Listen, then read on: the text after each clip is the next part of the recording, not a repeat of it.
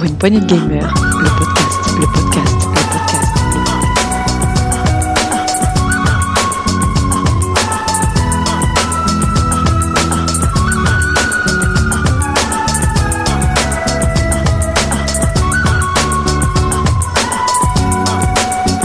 Pour une poignée de gamers, et bienvenue dans ce premier numéro de Rétro PPG. Alors aujourd'hui nous allons parler de la Neo Geo, une console mythique qui a fait rêver et qui fait toujours rêver de nombreux joueurs. Ces différents surnoms annoncent tout de suite la couleur avec la Rolls des consoles en France, la Cadillac aux États-Unis. Moi personnellement mes, par- mes parents l'appelaient tout simplement la Non tu l'auras pas. Mais ça c'est notre histoire. Euh, avec moi pour en parler Marc, salut. Salut Euh, Nico, Salut j'ai failli te rappeler Nico Chef, un vieux, un vieux réflexe. Ouais, ouais. c'est l'ancien temps ça. Et le meilleur pour la fin, enfin je, je, je crois, Tagazu. Oui, oui, c'est le meilleur pour la fin. Bonjour à tous et à toutes. Voilà. Tout va bien, messieurs Oui. Ça va, ouais. Tant mieux. Alors, avant d'aller plus loin et de parler de la Neo Geo, le sujet qui nous intéresse, un petit point sur ce podcast avec une première question, c'est quoi Rétro PPG Alors, c'est l'ancien podcast pour une poignée de gamers qui, malgré une qualité toujours plus élevée euh, et une audience grandissante, s'est scindé en plusieurs chaînes. Et chaque mois, à intervalles réguliers, nous vous proposons plusieurs émissions, à savoir Actu PPG, Actu PPG pardon, le Saloon PPG, animé par euh, le grand Tagazu, Ah, ouais. ou encore les, les tests PPG. Euh, deuxième question, vous avez parlé de quoi dans votre, euh, votre émission à la con là? Ben, Comme son nom l'indique, on va parler rétro, c'est-à-dire de l'histoire du jeu vidéo. Dans chaque émission, euh, enfin plutôt chaque émission sera consacrée à un jeu, un studio, une machine, ou encore un événement particulier, je sais pas, l'arrivée de la 3D par exemple, ou ce genre de choses, quelque chose qui a marqué l'histoire du jeu vidéo. Et enfin, pour répondre à la troisième question qui, je, je sens, vous, vous taraude, c'est bien moi, Setzer, qui présente. Donc vous avez été des, des, des milliers, des millions d'auditeurs Oh. à nous écrire pour, euh, pour vous plaindre de Eh, Dieu. J'ai pas signé pour ça, moi. hein. Ah Ouais. bah, fallait bien le dire. Plus que des millions et des milliers. Hein. Ah oui, non, non, euh, je, je comprends qu'on puisse se plaindre de Duke, ça on est les premiers à le faire, mais bon, du coup, hop, dégagé. C'est voilà. Bon, la mauvaise nouvelle, c'est qu'il continue de rôder dans les parages. On n'est pas à l'abri d'un d'un retour surprise, mais bon, ça, on, on essaiera de, de gérer au fur et à mesure. Euh, au sommaire, au sommaire. Euh, revenons à notre sujet principal. Donc la Neo Geo, une machine qui a fêté ses 30 ans il y a quelques semaines. C'était quoi? C'était en, en avril, il me semble? C'était c'est en euh, avril, En avril, ouais. voilà. Euh, on va commencer par un petit historique présenté par Marc, euh, mais on va également parler technique, ludothèque, souvenirs personnels, et enfin, pour terminer, nous tenterons de répondre à la question que personne ne se pose est-ce que finalement la Neo Geo c'est pas un petit peu une console de merde? Sinon, on répond tout de suite à la question, on arrête là aussi. C'est pas Ouais. bête, effectivement. Voilà. On lance les débats. Non, non, quand même. On va... Ce serait dommage, je vous aurais travaillé pour rien. Enfin, Oui, c'est vrai. Pardon, pardon, Marc et, et, euh, et Nico auraient travaillé pour rien. Ouais, voilà. ne travaille pas. Travaille. Il euh, travaille pas, lui. En RTT, en RTT permanent, moi. je, je sais même pas comment il a fait pour venir sur ce podcast, mais bon, c'est pas, c'est pas grave. Euh, on commence avec, euh, avec l'historique et avec Marc, je t'en prie. Alors, cette Neo Geo, euh, intéressons-nous à son acte de naissance ou sa date de naissance, parce que sur les sources internet, on trouve quand même un peu de flou quant à ça. D'ailleurs, c'est un petit peu décevant quant, euh, quant à la qualité euh, historienne de ce qu'on peut trouver euh, là-dessus. Le Internet. 31 janvier 1990. Qu'est-ce qui se passe le 31 janvier 1990 C'est dans un hôtel d'Osaka, qui est la ville historique, siège de la, de la société SNK sont fait un annonce est faite un annonce de la presse et qui annonce euh, le système Neo Geo MVS et le ce qui était une totale surprise. Autant le Neo Geo MVS était euh, quelque chose auquel vous pouvez s'attendre. De toute façon, ils savaient que c'était ça, mais une totale surprise euh, euh, à la à- en même temps que ce- cette annonce, le, un système Neo Geo AES. Ce que veut dire AES, c'est Advanced Entrainment System, qui est donc la, sortie d'une console euh, qui sera inspirée sur le système euh, arcade qui était le MVS. Alors cet acte de naissance, on pourrait dire le 31 janvier 90, mais commercialement c'est le 26 avril 1990, ou si on s'intéresse au brevet, il s'agit du 7 décembre 89, c'est la date à laquelle le brevet a été déposé, mais brevet qui a été enregistré le 20 avril 90. Donc avril 90 me semble être la bonne date pour dire voilà quelle est la, la date de l'acte de naissance de cette euh, Ouais, machine qui est la Neo Geo. Ça, ça tombe bien, c'est au moment où on enregistre à peu près le podcast pour les 30 ans, donc ça, on, on va garder avril. C'est, Ouais. très Ah ouais, voilà, impeccable. Euh, avril je- 90. Ju- Juste une, une petite euh, question, parce que je ne sais pas ce que tu as fait du coup. Eh, eh, Est-ce que tu expliques un petit peu avant ce qu'est euh, SNK ou pas du tout? Ou tu pars de 90 Eh bien justement, allons-y. Euh, là, j'ai parlé de l'acte des naissances, mais maintenant, allons voir ses géniteurs et sa genèse à cette. euh, Son papa à et sa cette- à maman. ses- à son papa, sa maman, Quel à, son- professionnalisme. à ses géniteurs et euh, à son contexte historique de, de tout ça. Alors, c'est la fille d'une société qui s'appelle SNK. Euh, Est-ce que vous savez d'ailleurs ce que, ce que veut dire SNK Vous qui êtes éminent spécialiste dans. dans euh, je vous donne l'acronyme japonais, c'est Shin Nihon Kikatu. Le, le nouveau projet japonais. Ouais, bravo. Je savais que c'était une question pour toi. Ça. Ouais, bah, J'ai une facilité déconcertante pour les patronymes nippons, effectivement. SNK, qui est une société euh, qui a été créée par Aikishi euh, Kawasaki euh, en 1978 et euh, qui, à cette date-là, en fait, c'est nouveau projet japonais qui investissait un petit peu le monde de l'arcade, simplement, euh, en- dans un premier temps, en produisant des clones de Space Invader.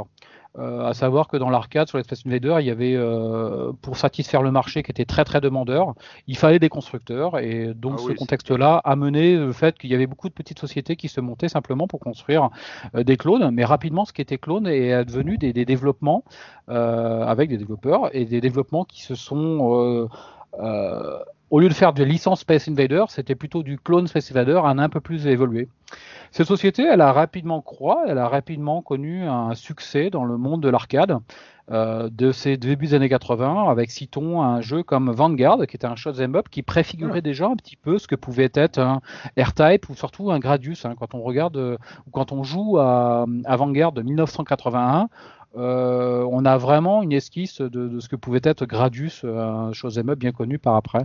Pour aller plus rapidement, on va citer ensuite des, des- toujours dans le shoot'em up parce que c'était le style qui était vraiment préférentiel à l'époque. hein. Euh, donc Ah, on C'était la, grande période, oui. Ouais, c'était la grande période. Les jeux étaient, euh, c'était le, le boom de l'arcade et euh, 75 pour trois quarts des jeux qui sortaient en arcade, c'était des choses up. Donc on va citer Alpha Mission et euh, pour déroger justement à ces choses up, on va citer surtout un jeu qui était sorti sur NES et qui est un petit jeu de commando. Je sais pas si un d'entre Ah. vous a, Oh oui, a oh, ça bah en oui. tête. Oh, vas-y, Un dis-le. jeu qui est quand même très- son nom, vas-y. très très connu, euh, où on se promène avec petit bonhomme en tirant à peu près sur tout ce qui bouge. Sur, euh, c'est Ikari Warriors, Oh, qui est, ça, euh, un des jeux Oh, les plus oui. connus de cette société SNK. Citons entre, entre temps, en 86, le jeu euh, Athena, et ça, c'est dans un contexte un petit peu de cette société qui était au moins qui avait le mérite d'être très très innovante, qui proposait beaucoup d'innovations euh, dans la technique du jeu vidéo. Je, je mets un petit bémol à ça, c'est qu'effectivement, ils, ils faisaient de mieux en mieux, mais pendant un moment, ce sont, enfin, ils sont quand même restés des, ils faisaient quand même souvent des copies de Space Invaders ou autres, et c'est vrai que Ikari Warriors, c'est une réponse au commando de Capcom, et ils faisaient beaucoup de réponses A ou de copies de pendant un moment. Après, petit à petit, effectivement, ils ont commencé à monter en, Ils ont, en ils ont créativité. surfé sur euh, la vague euh, Rambo hein, du cinéma. Ah oui, Voilà. bah ça, Ça, c'était assez inévitable. Ils n'avaient pas la licence, mais voilà. Et c'était exactement Rambo pour ceux qui n'ont pas joué avec Carry Warrior. Oui, complètement. Mais, mais voilà, ils étaient, ils sont devenus innovants petit à petit, mais c'est vrai qu'au début, ils étaient un petit peu, bah, comme tout le monde, hein, comme tu as dit, ils, ils ont monté la boîte pour copier, euh, comme, euh, comme beaucoup. Quoi. Mais c'est vrai que petit à petit, Athéna, par exemple, c'est, Mais Athéna n'est pas innovant bon. en soi, mais là où je soulignais le terme innovation, c'était surtout sur l'aspect euh, technique. Oui. Ce jeu-là proposait des graphismes relativement inno- innovants, mais surtout une bande sonore qui l'était totalement, puisqu'elle proposait carrément des musiques qui étaient en voix digitalisée. Euh, maintenant, ça porte à sourire, mais euh, autrefois, c'était très innovant d'avoir une bande son qui était intégralement euh, digitalisée. c'était le futur, oui. Euh, clair. ensuite, c'était une innovation principalement sur l'aspect euh, plutôt graphique. Euh, quand on va citer Psycho Sol- Soldier de 87 Mhm. ou Pri- Prisoner of War, qui était un. Alors Psycho Soldier, c'est euh, plutôt un, un shoot'em up, mais un, un, un prémisse de ce que pourrait être Metal Slug, mais euh, là j'anticipe beaucoup. Mais euh, quand on va citer Prisoner of War, qui était un beat'em all, euh, à la Street of Rage, jusqu'à plus classique, euh, ça se démarquait quand même par les qualités graphiques de ces productions-là. Euh, je vais en citer un tout dernier pour aller rapidement. Euh, Il y a un jeu qui est de 89 de cette époque-là et qui euh, mettait en scène euh, le monde, euh, le monde, le Jurassique, les dinosaures. Un shoot'em up dans le monde, euh, dans le monde jurassique. Est-ce que quelqu'un peut me le citer là-dessus? Parce que c'est quand même un grand, grand classique. C'était pas, euh, je sais pas, c'était pas préhistorique. euh, Oui, bien joué, ouais. Prehistoric Isle. Prehistoric Isle, Isle. ouais, ouais. Oh, qui oui. restait quand même un, un classique du shoot'em up horizontal, hein, Prehistoric Isle de SNK en 89. Euh, c'était sur système, euh, pour aller rapidement, c'est, euh, c'était sur, euh, sur système Alpha 68000 et euh, c'est un système que, sur lequel en gros SNK faisait ses dents un petit peu sur la maîtrise de ce processeur Motorola 68000. Euh, c'est un système d'arcade donc Alpha 68000. On verra que par la suite c'est, c'est ni plus ni moins que quand on abordera la partie hardware peut-être. Mais C'est ce euh, que j'allais dire. Je, je sens qu'on va y revenir. Neo Geo, mais c'est c'est déjà un petit peu les dents qui se faisaient sur, euh, sur, ce, que sera la, sur ce que sera la suite. Euh, donc cette société SNK, elle est dans un contexte, donc fin des années 80, on est dans un contexte surtout un contexte japonais de, de, de retour des consoles, de retour en force des consoles après la, la de, crise de- de de 83. domination, de domination de du domination monde. des consoles, quoi qu'en Occident, les, euh, en Occident, euh, Maintenant, en Occident, il y en a, c'est- c'était pas un gros marché, ouais.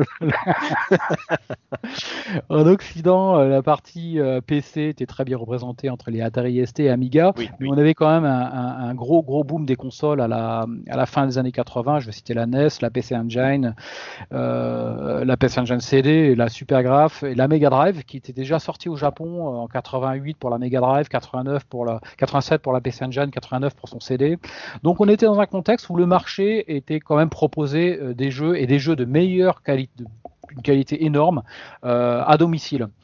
Et euh, dans ce contexte-là, ça faisait une petite idée qui se germait de pouvoir proposer, de surtout d'amener euh, l'arcade à la maison. Et voilà le concept central un petit peu de ce que va être la suite, cette console de Neo Geo, c'est d'amener le console d'arcade à la maison. Et ce concept, en fait, il est aussi associé à un autre concept, c'est de concept de modularité. Euh, Capcom en avait déjà fait les, les prémices, ainsi que d'autres constructeurs d'arcade qui facilitaient un petit peu le, le changement de jeu quand on s'agissait de bandes d'arcade.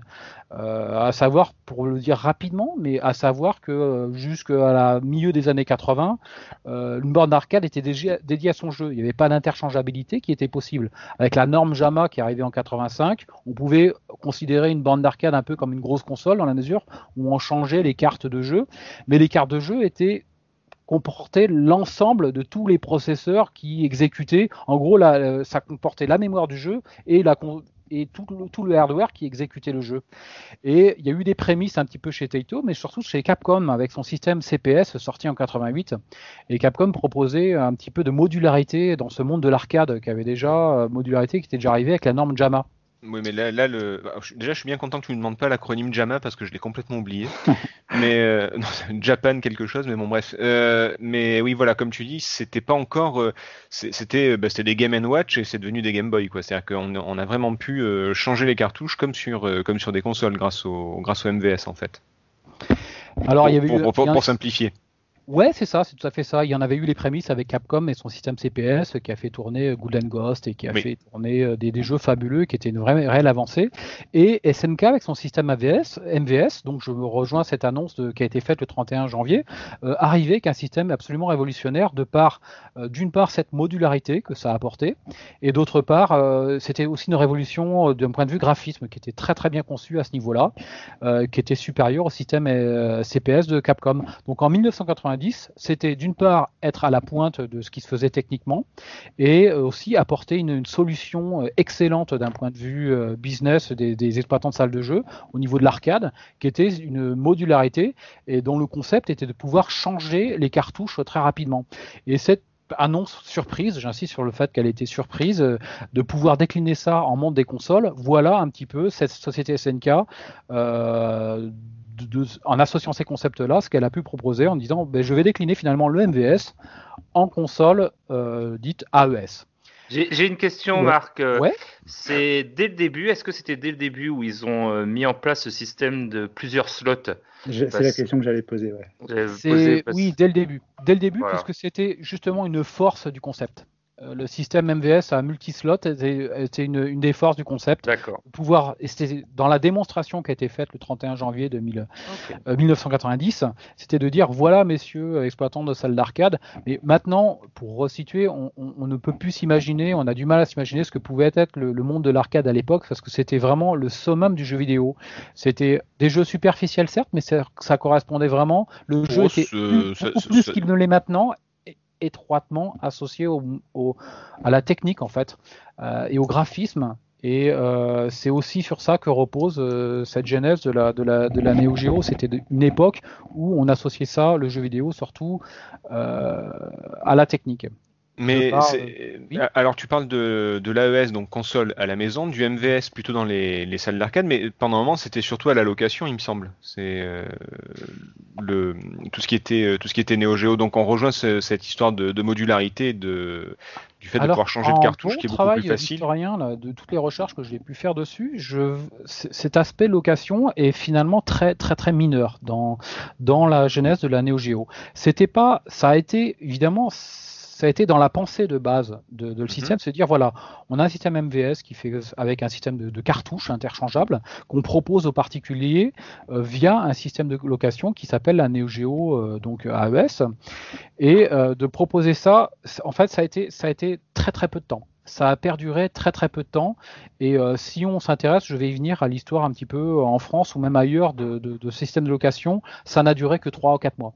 Euh, je, vais- je vais faire, euh, D'accord. je, je vais remettre la frise historique en perspective. En avril 90 euh, sort la Neo Geo. Euh, on retrouve des traces dans la presse et même des articles très complets dès mai-juin 1990, y compris dans la presse française. Et en juillet 90, on trouve déjà en vente consoles et jeux en juillet-août 90, euh, que ce soit en France et même peut-être un peu plus tôt au niveau international, mais on Mhm. trouve déjà des systèmes à vendre. Ce qui fait que finalement, ça s'adressait, enfin, on, on trouvait l'aspect location et a été très rapidement éludé et peut-être même plus rapidement ce que ce que l'aurait voulu euh, dans le concept marketing et dans l'étude de marché euh, ces concepteurs D'accord. puisque le marché, c'est donc l'arcade à domicile. Euh, je, je soulignais ce que ce que ce que était l'arcade à l'époque, c'était c'était le, le pinacle, le pinacle de ce que pouvait être le jeu vidéo par définition. C'était un jeu proposé était intéressant, était en- avait une richesse surtout de par sa réalisation technique. Maintenant, ça n'est évidemment plus le cas, mais à cette époque-là, c'était assez prépondérant. Et voilà, il propose cette Oh, machine euh, avec excuse-moi, là, je te, je- je- un petit peu de nuance, mais euh, on est toujours, on est encore aujourd'hui euh, euh, dans le technique et dans le, dans le, enfin, tout ce qui est graphisme et compagnie. Enfin, c'est, euh, c'est- c'était des beaux jeux, la Neo Geo, etc. Mais aujourd'hui, il y a encore des gens qui se sont euh, émerveillés devant le. C'était quoi de quoi on parlait la dernière fois, le Unreal Engine, je sais pas quoi là. Le... Ouais, le Unreal, le Unreal Engine pour la Euh, PS5. ouais. Ouais, voilà. Au final, c'était un super couloir, mais les gens se sont dit, putain, c'est le, le, Magnifique couloir. voilà, c'est l'aboutissement de toute une vie. Ben non, en fait, c'est juste joli, quoi. Mais c'est un peu le même principe. Donc Alors, ça n'a pas, pas tant changé que ça en 30 ans, quoi. Euh, je suis euh, tout à fait d'accord avec toi et ça, pour, pour, reprendre le terme nuancé euh, que tu, soulignes, alors c'est surtout, c'est alors c'est surtout quelque chose qu'on voit apparaître au changement de génération. Puisqu'il faut pouvoir marquer le coup techniquement. Maintenant, c'est quelque chose qu'on voit euh, sortir. Mais euh, pour le nuancer, euh, maintenant, dans le, dans le jeu vidéo, on est beaucoup plus d'accord pour dire que le gameplay, le game design et bien d'autres aspects ont pris le dessus et sont aussi importants, même Oui, voire oui, beaucoup plus que la simple réalisation technique de- du jeu vidéo. D'accord. Donc voilà, c'est alors cet aspect technique, mais ils nous sortent une console avec un aspect hyper bien designé. Donc cette, cette boîte noire avec euh, en lettres dorées, déjà ça préfigure ce que pouvait être. euh, Je trouve que c'est en, en marketing, dans les écoles marketing, quand on met du, du, du lettre dorée sur fond noir, on est déjà dans un concept haut de gamme. Et je crois que déjà à l'époque ils avaient, ils étaient prêts précurseurs sur ce domaine-là. Un boîtier noir avec euh, Neo Geo en doré, on était sur des chartes graphiques qui sont résolument haut de gamme en marketing et ça se reflétait euh, sur, plus, sur le système. Même la console était superbe, je veux dire. Ah bah c'est du luxe. euh, il jouait sur le sur voilà sur l'image de marque du luxe, euh, le doré, le noir. la Lamborghini, je crois, non euh, De la Countach, je crois ou... Ah, magnifique, super. C'est tout à fait ça, ouais. ouais. Oh là là, Euh, les- inspiré du capot de la Countach ouais, dans, dans le design. ouais. Les, les fans d'automobile, moi j'étais très très loin de ça, mais bon. euh, Qu'est-ce qu'il est bien, je veux ce- bien vous croire. Qu'est-ce qu'il est bien ce podcast, tu vois, je savais même pas. Bravo. Ah, c'est vraiment. j'en euh, je, apprends. je- Merci Nicolas, ouais, on apprend. euh, je savais pas pourquoi on m'avait foutu ici, mais je pensais pour apprendre vraiment parce que vraiment. euh, Alors, la- aussi, la- on la- sait pas pourquoi t'es là, mais Oui, c'est vrai, ça, on peut se poser la question. Je, je me demande d'ailleurs la NES si c'était pas la deux chevaux ou la, ou la crête, vu, vu sa une forme un peu bizarre. une brique de lait. Une brique de lait. je- Ou une brique tout court, ouais.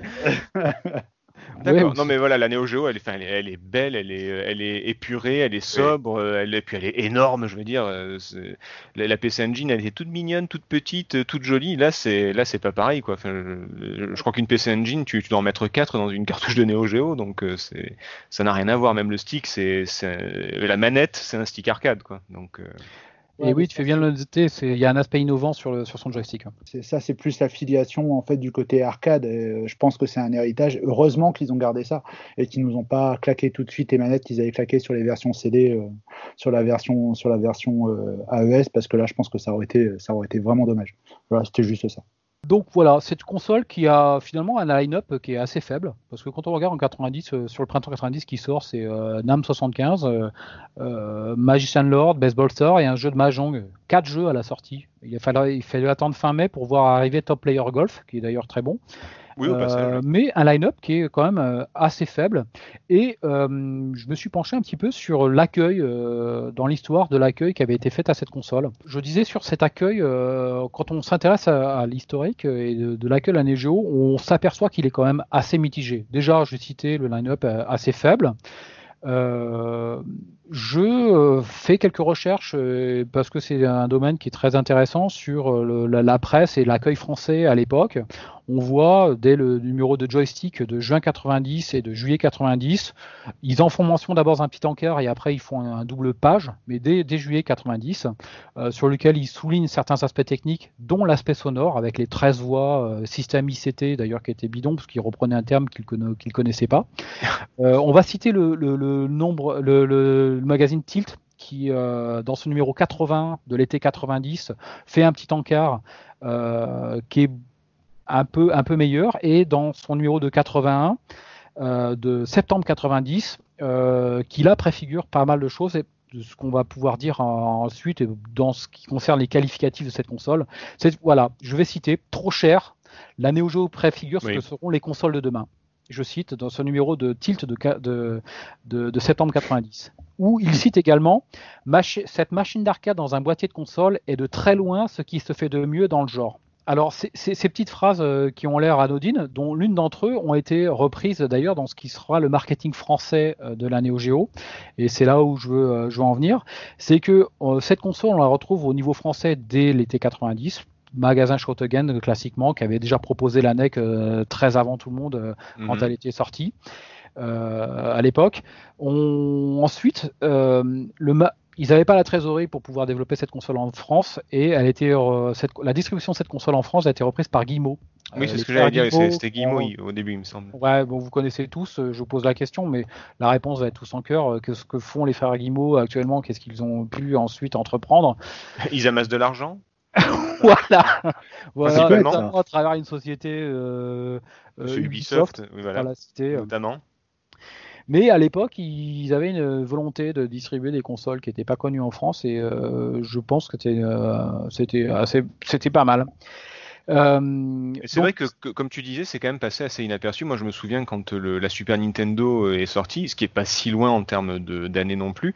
euh, Il y avait, euh, je me rappelle la fameuse cassette VHS qui était dans Console Plus, je crois, euh, de la Super Nintendo. Il y avait des doubles pages, des, des, des, des quadruples, des, dizaines de pages sur la console qui allaient sortir, euh, de pubs, de machin. Alors que la Neo Geo, c'est quand même passé euh, relativement inaperçu, on va dire. Ouais, mais SNK avait peut-être pas forcément non Oui. plus, un, la même force de frappe, et deux, pas non plus la connaissance des, des, des consoles de salon. euh, Ah non, mais je pouvait par- avoir je- Sega ou Nintendo. Non, non, mais je veux dire, même dans les, parmi les, les journalistes spécialistes, quoi, il n'y a pas eu. Euh, Marc a cité les euh, Tilt et, euh, et Joystick, mais c'était pas, c'était pas la folie non plus. C'était ouais, une grosse console qui coûte cher, et qui, qui est très bien, mais qui coûte cher, quoi. Point. C'est ça. Alors ça c'est très très intéressant parce que là dans- en faisant les recherches c'est ce que là on retrouve alors il y a j'ai pas cité mais je, je le ferai pas mais il y avait aussi Génération 4 dans son numéro 27 qui avait produit aussi des articles qui concernaient cette console euh, dès l'été 90 Mhm. Euh, alors, il y a deux hypothèses. Il y a une hypothèse euh, d'historien à laquelle je, je- j'adhère- enfin, qui est mon hypothèse d'historien sur ce sujet-là, euh, que on retrouve dans la presse française une hypothèse japonaise. C'est-à-dire que dans le contexte japonais à l'époque, la Neo Geo elle est arrivée en proposant l'arcade à domicile. Bon, ok, certes, mais au Japon à l'époque, l'arcade à domicile, il fallait pas oublier qu'on n'était pas avec l'Amiga ou le, l'Atari ST ou même la Mega Drive qui était déjà en, 80 en septembre 90 sortie en Mhm. France.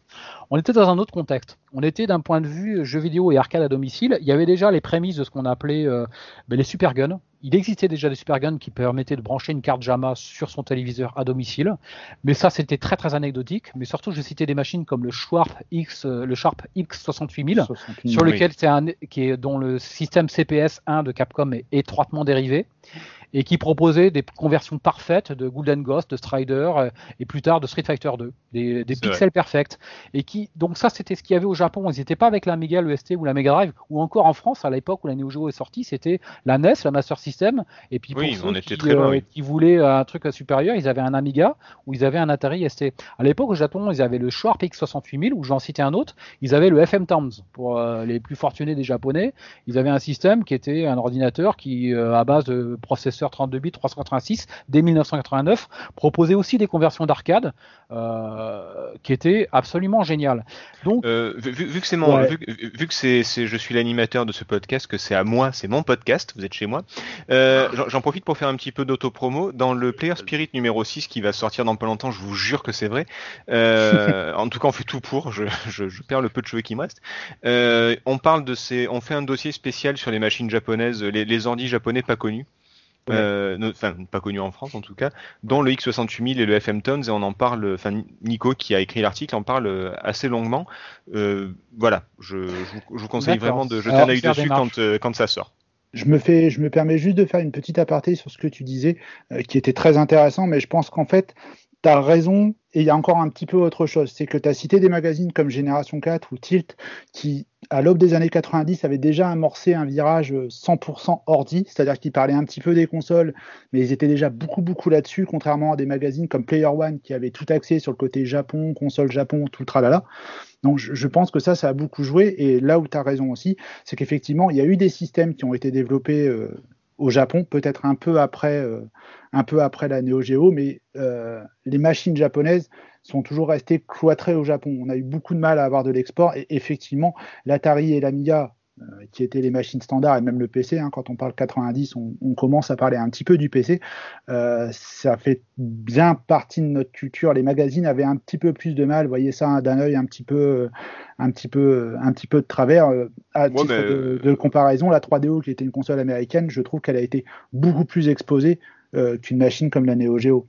Donc je, je pense qu'il y a aussi une partie culture aussi qui fait Bah, que- il y a, Après, tu as cité Tilt et Joystick. Joystick enfin, si ça avait été Joypad à l'époque, Gen peut-être 4. qu'ils en auraient plus. 4. euh, n'existait pas. J'ai cité st- joystick, Oui, tilt et génération 4. Simplement, Oui, la voilà. presse console n'existait pas. Septembre c'est pour- 90, c'est- c'est la date c'est de sortie de- du premier numéro 1 de Player One, Ouais. et qui s'est par Voilà. contre rapidement rallié euh, à plutôt une, une diffusion euh, française. Il ne la position de Player One à la fin de l'année 90 jusqu'au début de l'année 91, ils ne se positionnaient pas dans les exposés. Ils avaient évidemment des encarts sur ce qui se passait au Japon, mais ils, ne- ils avaient un parti pris de ne pas tester de, de- de- de jeux japonais. Grief leur en avait été fait lorsqu'il, euh, lors de la sortie japonaise de la Super Famicom en, en fin novembre 90. Euh, il est arrivé le début de l'année 91. Toute le- la presse parlait de la Super Famicom, mais Player One en avait fait un encart, mais ne testait pas les jeux à l'époque là-dessus. Ah ouais. Ah, bravo. Et, Ça, tu euh, vois, ça, je ouais. pas. C'est euh, ouais, c'était une position qu'avait la ligne éditoriale euh, de Player One, euh, dont le numéro 1 était sorti en septembre 90. Et mais tu as, tout à fait raison de le souligner, c'est que un des aspects, c'est que culturellement, la, la, presse française était évidemment orientée ordinateur, puisqu'on avait des, des, des joysticks ou des tilts, mais qui parlaient quand même surtout de ce qui se passait sur, sur, sur ordinateur. Enfin, Oui, c'était juste, parle euh, ordinateur, par exemple, le- enfin, le, excuse-moi, je te coupe, mais euh, je pense notamment à Joystick qui a fini par sortir Joypad, mais qui s'appelait Console News à l'époque, et c'était juste Ouais. un petit encart au milieu du Mac, quoi. Ça, ça, ça en disait long sur les. Ah, ça- ouais. Je- alors, Ouais, glo- culturellement, c'était un peu ça, oui, tu as raison. Oui, enfin globalement, en tout cas au niveau magazine, c'était pas trop ça, mais même en magasin, je veux dire, la Neo Geo était pas super présente. euh, c'était pas Carrefour, c'était pas. euh, voilà, Absolument pas. Absolument pas. Néanmoins, donc pour en revenir sur cette euh, distribution et sur cette pub de la Neo Geo, on avait quand même Guillemot qui avait, que je disais, qui avait repris un peu les choses en main Mhm. et euh, qui dans les, dans les encarts avait des, quand même des pleines pages publicitaires qu'on Ouais. retrouve. Alors dans la trace que j'en ai fait, c'est dès, euh, octobre 1990, euh, dans ces magazines que j'ai cités, on trouvait un encart avec justement qui reprenait la citation de Tilt, machine d'arcade dans un boîtier de console de très loin Oui. ce qui fait de mieux. Avec, alors, si ma mémoire est bonne, oui, je l'ai vu passer. N'hésitons pas à le dire, elle est tout simplement parfaite. Je crois que c'était le Exactement, la ouais, exactement, C'est c'était la ça. punchline qui me fait beaucoup rire, tu vois. Genre, elle est parfaite, vous pourrez pas trouver mieux. C'était, euh, voilà, on jouait sur le luxe et la perfection euh, dans les. C'est vrai, c'est vrai. et qui était qui était un bon gimmick marketing puisque c'était elle présentait très très bien cette console et Son prix, euh, on était obligé de jouer sur ça. Ouais. remarque. justement un aspect du prix c'est que c'était le gros grief qu'on pouvait faire c'est qu'il Ouais. Qui dans la presse condamnait un petit peu cette console presque unanimement c'était l'aspect prix en disant bon ça va pas le, ça va pas le faire. Bien que le concept de location qu'on a qu'on a évoqué euh, à part dans les grandes villes ça pouvait se développer mais euh, la console valait 4000 francs euh, en apport 3990 francs et les jeux 1980, 2000 francs en 1990 euh, chez Shoutegen. Alors là, euh, je, là par contre, ce qu'on trouve dans la presse, je, je suis assez un petit, je suis un peu déçu sur les, les prix, les équivalents prix. Il faut pas le convertir comme ça. Il faut aller simplement sur un site de l'Insee qui propose ça en euros constants. Qu'est-ce que représentait une Neo Oui. Geo en 90 si on voulait l'acheter? 940 euros. Voilà. Parce que Resituez-vous aujourd'hui. Si vous vouliez acheter une Neo Geo, voilà. si maintenant si Neo Geo sortait ou son équivalent, il Et- fallait quand même débourser pour une console 940 euros. Et, et du coup, un jeu, vu que tu as dit que c'était euh, la moitié à peu près, ça fait quand même euh, pas loin de 450 euros. ouais, voilà, pas loin de 500 euros pour un jeu. C'est-à-dire que tu vas acheter un jeu, bah t'achètes une PS4 quoi. Enfin, c'est- Voilà. Alors ça, enfin, on, on pourra en faire un des épisodes entiers de, de, de cette excellente émission maintenant qui sera rétro player pour Oui, Planet mais, Gamer. euh, Mais effectivement. euh, moi, je pense que marketingement, c'est pas forcément la faute de Neo Geo, c'est surtout les grands constructeurs de l'époque qui nous voulaient nous faire par- faire percevoir euh, le jeu vidéo comme un bien de grande consommation, alors que ça ne restait que foncièrement un produit de luxe, y compris une Nintendo Entraînement System. Une Nintendo Entraînement System en Ah, 90, c'était ça valait c'était 10 des- francs, et les jeux valaient jouets. 500 francs. C'était quand même des jouets, mais c'était des jouets de luxe. Oui. Donc, à partir de là, euh, Neo Geo se positionnait évidemment sur un truc qui était l'ultra luxe. Euh, on pourra employer le terme de bit commercial, on en parlera peut-être certainement euh, un peu après. Bon, euh, on ne pourra pas dire si Ferrari ou Rolls-Royce vendent peu de voitures, ce que ce sont des échecs commerciaux. Simplement, il faut qu'ils vendent ce qu'ils avaient prévu de vendre par rapport à leur business plan. Alors, j'a- j'avais quelques chiffres, enfin un chiffre en particulier, je sais plus d'où je le sors, mais euh, en gros, tout confondu, les Neo Geo, il y en a eu 1 million qui ont été vendus euh, de par le monde et 49 millions de Super Nintendo. Donc 49 fois plus euh, au, au- au bilan final. Mais comme tu dis, ça a quand même réussi à faire tourner SNK, ça a quand même réussi à produire des jeux. C'est, c'est au lieu de vendre euh, 10 jeux à 10 euros, ils vendaient un jeu à 100 euros. Quoi. Enfin, ça, finalement, ça revient un peu au même tant qu'ils arrivent à, à faire tourner la boîte. Mais c'est vrai Et- que c'était pas la, la même, euh, le même business plan. Et en s'intéressant à ça, justement, c'est même pas trop le cas, ce qui marchait pas tant que ça. Parce que les jeux, Oui. ils avaient une time mémoire qui était absolument énorme, ils étaient bourrés de digitalisation. Mettez dans votre Neo Geo un jeu de 90 et on s'aperçoit, même si graphiquement, maintenant, euh, une perspective écrase un petit peu la, la perception de la qualité, de la différence de qualité graphique par Mhm. rapport à une, par, par rapport à une NES, évidemment, mais par rapport à une Super Famicom. Euh, Il y a quelque chose qui va vous sauter, quelque chose de suite, c'est- ça va vous sauter pas à la vue, mais aux oreilles. C'est la qualité sonore. Les cartouches Oui. sont bourrées de digitalisation, de, de choses. Même une- un navet, comme j'ai déjà cité dans une émission qui était King of the Monster, qui était mon premier jeu sur Neo Geo. il est Euh, absolument fabuleux. Et euh, C'est vraiment de la merde. très très Des monstres qui se battent, c'est génial, qu'est-ce que tu dis Ouais. euh, Et en appuyant, en appuyant le plus vite possible sur un bouton, quoi. C'est un jeu de cartes, je monstre, mais limité. Oui, voilà. Mais par contre, euh, la bande sonore de ce jeu-là est absolument mais dantesque et fabuleuse. quoi. C'est euh, quatre générations euh, supérieures à ce qui se faisait à l'époque. C'est vraiment, euh, c'est vraiment, c'est vraiment génial. Euh, Revenons-en à nos moutons. Euh, Salon de la Villette à Paris le 26 novembre 90. Euh, ben, tous les regards sont sur la Neo Geo justement de par ses, euh, de par ses qualités graphiques euh, à l'époque.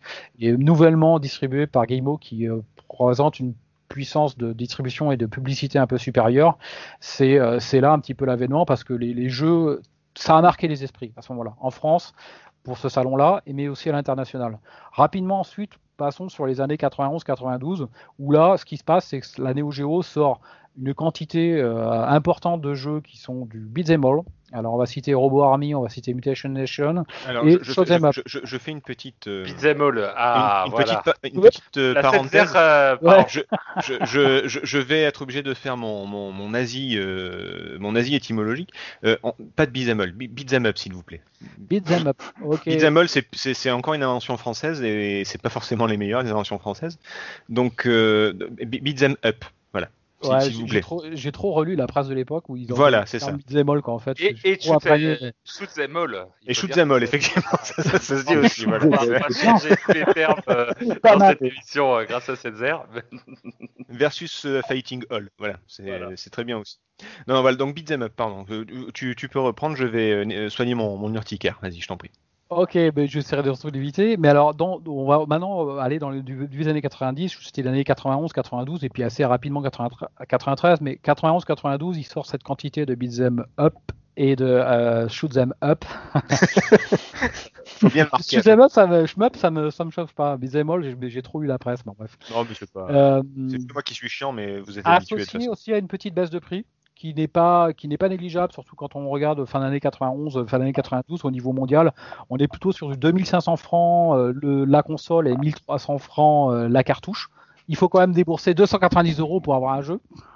Un jeu qui pour certains se termine en une demi-heure. Ouais, euh, et donc 560 euros la et donc 560 euros la console. Oui, puisque c'est un grief de la console que, étant proposant directement l'expérience arcade à domicile, ils n'ont pas toujours pris soin de euh, limiter les crédits, ce qui fait qu'en faisant start, on avait un crédit, on finissait donc un jeu d'arcade pour certains une demi-heure, trois quarts d'heure, ce qui était un peu dommage. Mais n'empêche, il y avait la qualité qui était là. Euh, C'était une supériorité graphique qui était omniprésente et qui, sautait aux yeux euh, visuellement et sonorement. Et, et d'un point de vue, il y avait aussi l'aspect que le, le système MVS, euh, qu'on avait mis un petit peu de côté là dans l'exposé, mais était un véritable succès dans les salles d'arcade. De par, évidemment, cette fameuse modularité, et puis proposer de- aux exploitants de salles d'arcade de changer de jeu à moindre coût. Puisque 1300 francs pour un particulier, c'est cher, mais 2000 pour un exploitant de salle de jeu qui voit les pièces de 10 francs tomber dans, dans, le, dans la bande Oui, d'arcade comme rien, ça n'est pas du tout la même chose. Et ça, c'était les, les- les- les ingrédients du succès en salle d'arcade. Donc beaucoup de jeux qui sortaient en arcade et qui étaient quasiment immédiatement portés identiquement euh, sur Neo Geo. Et je citais, je répète, le, le contexte de l'époque était l'expérience arcade à domicile, c'était vraiment euh, c'était ce dont tout le monde rêvait. Et bien on tombait dedans, on tombait pleinement dedans. Arrive arrive rapidement la fin 92 et surtout euh, mars 91 sort un fameux jeu qui est Street Fighter 2. Alors là, Je connais pas. Street Fighter 2, je sais pas si quelqu'un Jamais joué. Ouais. Jamais joué non plus. Euh, Non, je rigole. Je, pense- je pense pas que ça marchera, mais bon. ouais, moi non plus. Et euh, Ouais, donc c'est Street Et Fighter 2 surtout, qui sort, ça la menace de, de son portage sur Super Famicom et finalement la Super Famicom qui était déjà sortie et de son nom Super Nintendo en France en mars 92, euh, eh ben elle se posait là et puis surtout graphiquement euh, la première génération de jeux Neo Geo et ces jeux 91-92 euh, malgré leur qualité sonore supérieure sont pas si si éloignés des performances graphiques que pouvait présenter la Super Famicom et surtout avec son portage de Street Fighter 2. Euh, nous voilà donc déjà à la fin 92 et ce qui va orienter ensuite les années suivantes, les années 93 et 94, ça va être vouloir faire de SNK Neo Geo, de vouloir faire la course un petit peu à ce à de Street Fighter 2 et à affirmer sa supériorité technique, ce à quoi ils sont à mon sens euh, parvenus. Donc pour les citer, euh, pour rattraper un petit peu euh, cette concurrence, tout en restant dans ce marché qui restait un marché de luxe et de niche, on va citer rapidement dès la fin 92 World Heroes, mais qui était pas clairement pas Ouais. au niveau. Non. On va citer Art of Fighting, janvier 93, testé dans console plus en France, mais décembre 92 euh, dans sa sortie AES, euh, dont la presse française console plus, je cite, en disant oui, ça y est, on est enfin au niveau Street Fighter 2, mais en tant qu'expérience de gamer, à mon sens, on en était loin. Mais par- ils étaient gentils à l'époque, on va dire. Mais par contre, ils avaient au moins euh, marketingement et visuellement déjà, euh, on va dire, écrasé pratiquement le Street Fighter 2 arcade, mais surtout euh, marketingement euh, euh, fait un petit peu oublier euh, Street Fighter 2 sur Super Nintendo, Super Famicom, Ce qui n'était pas évident.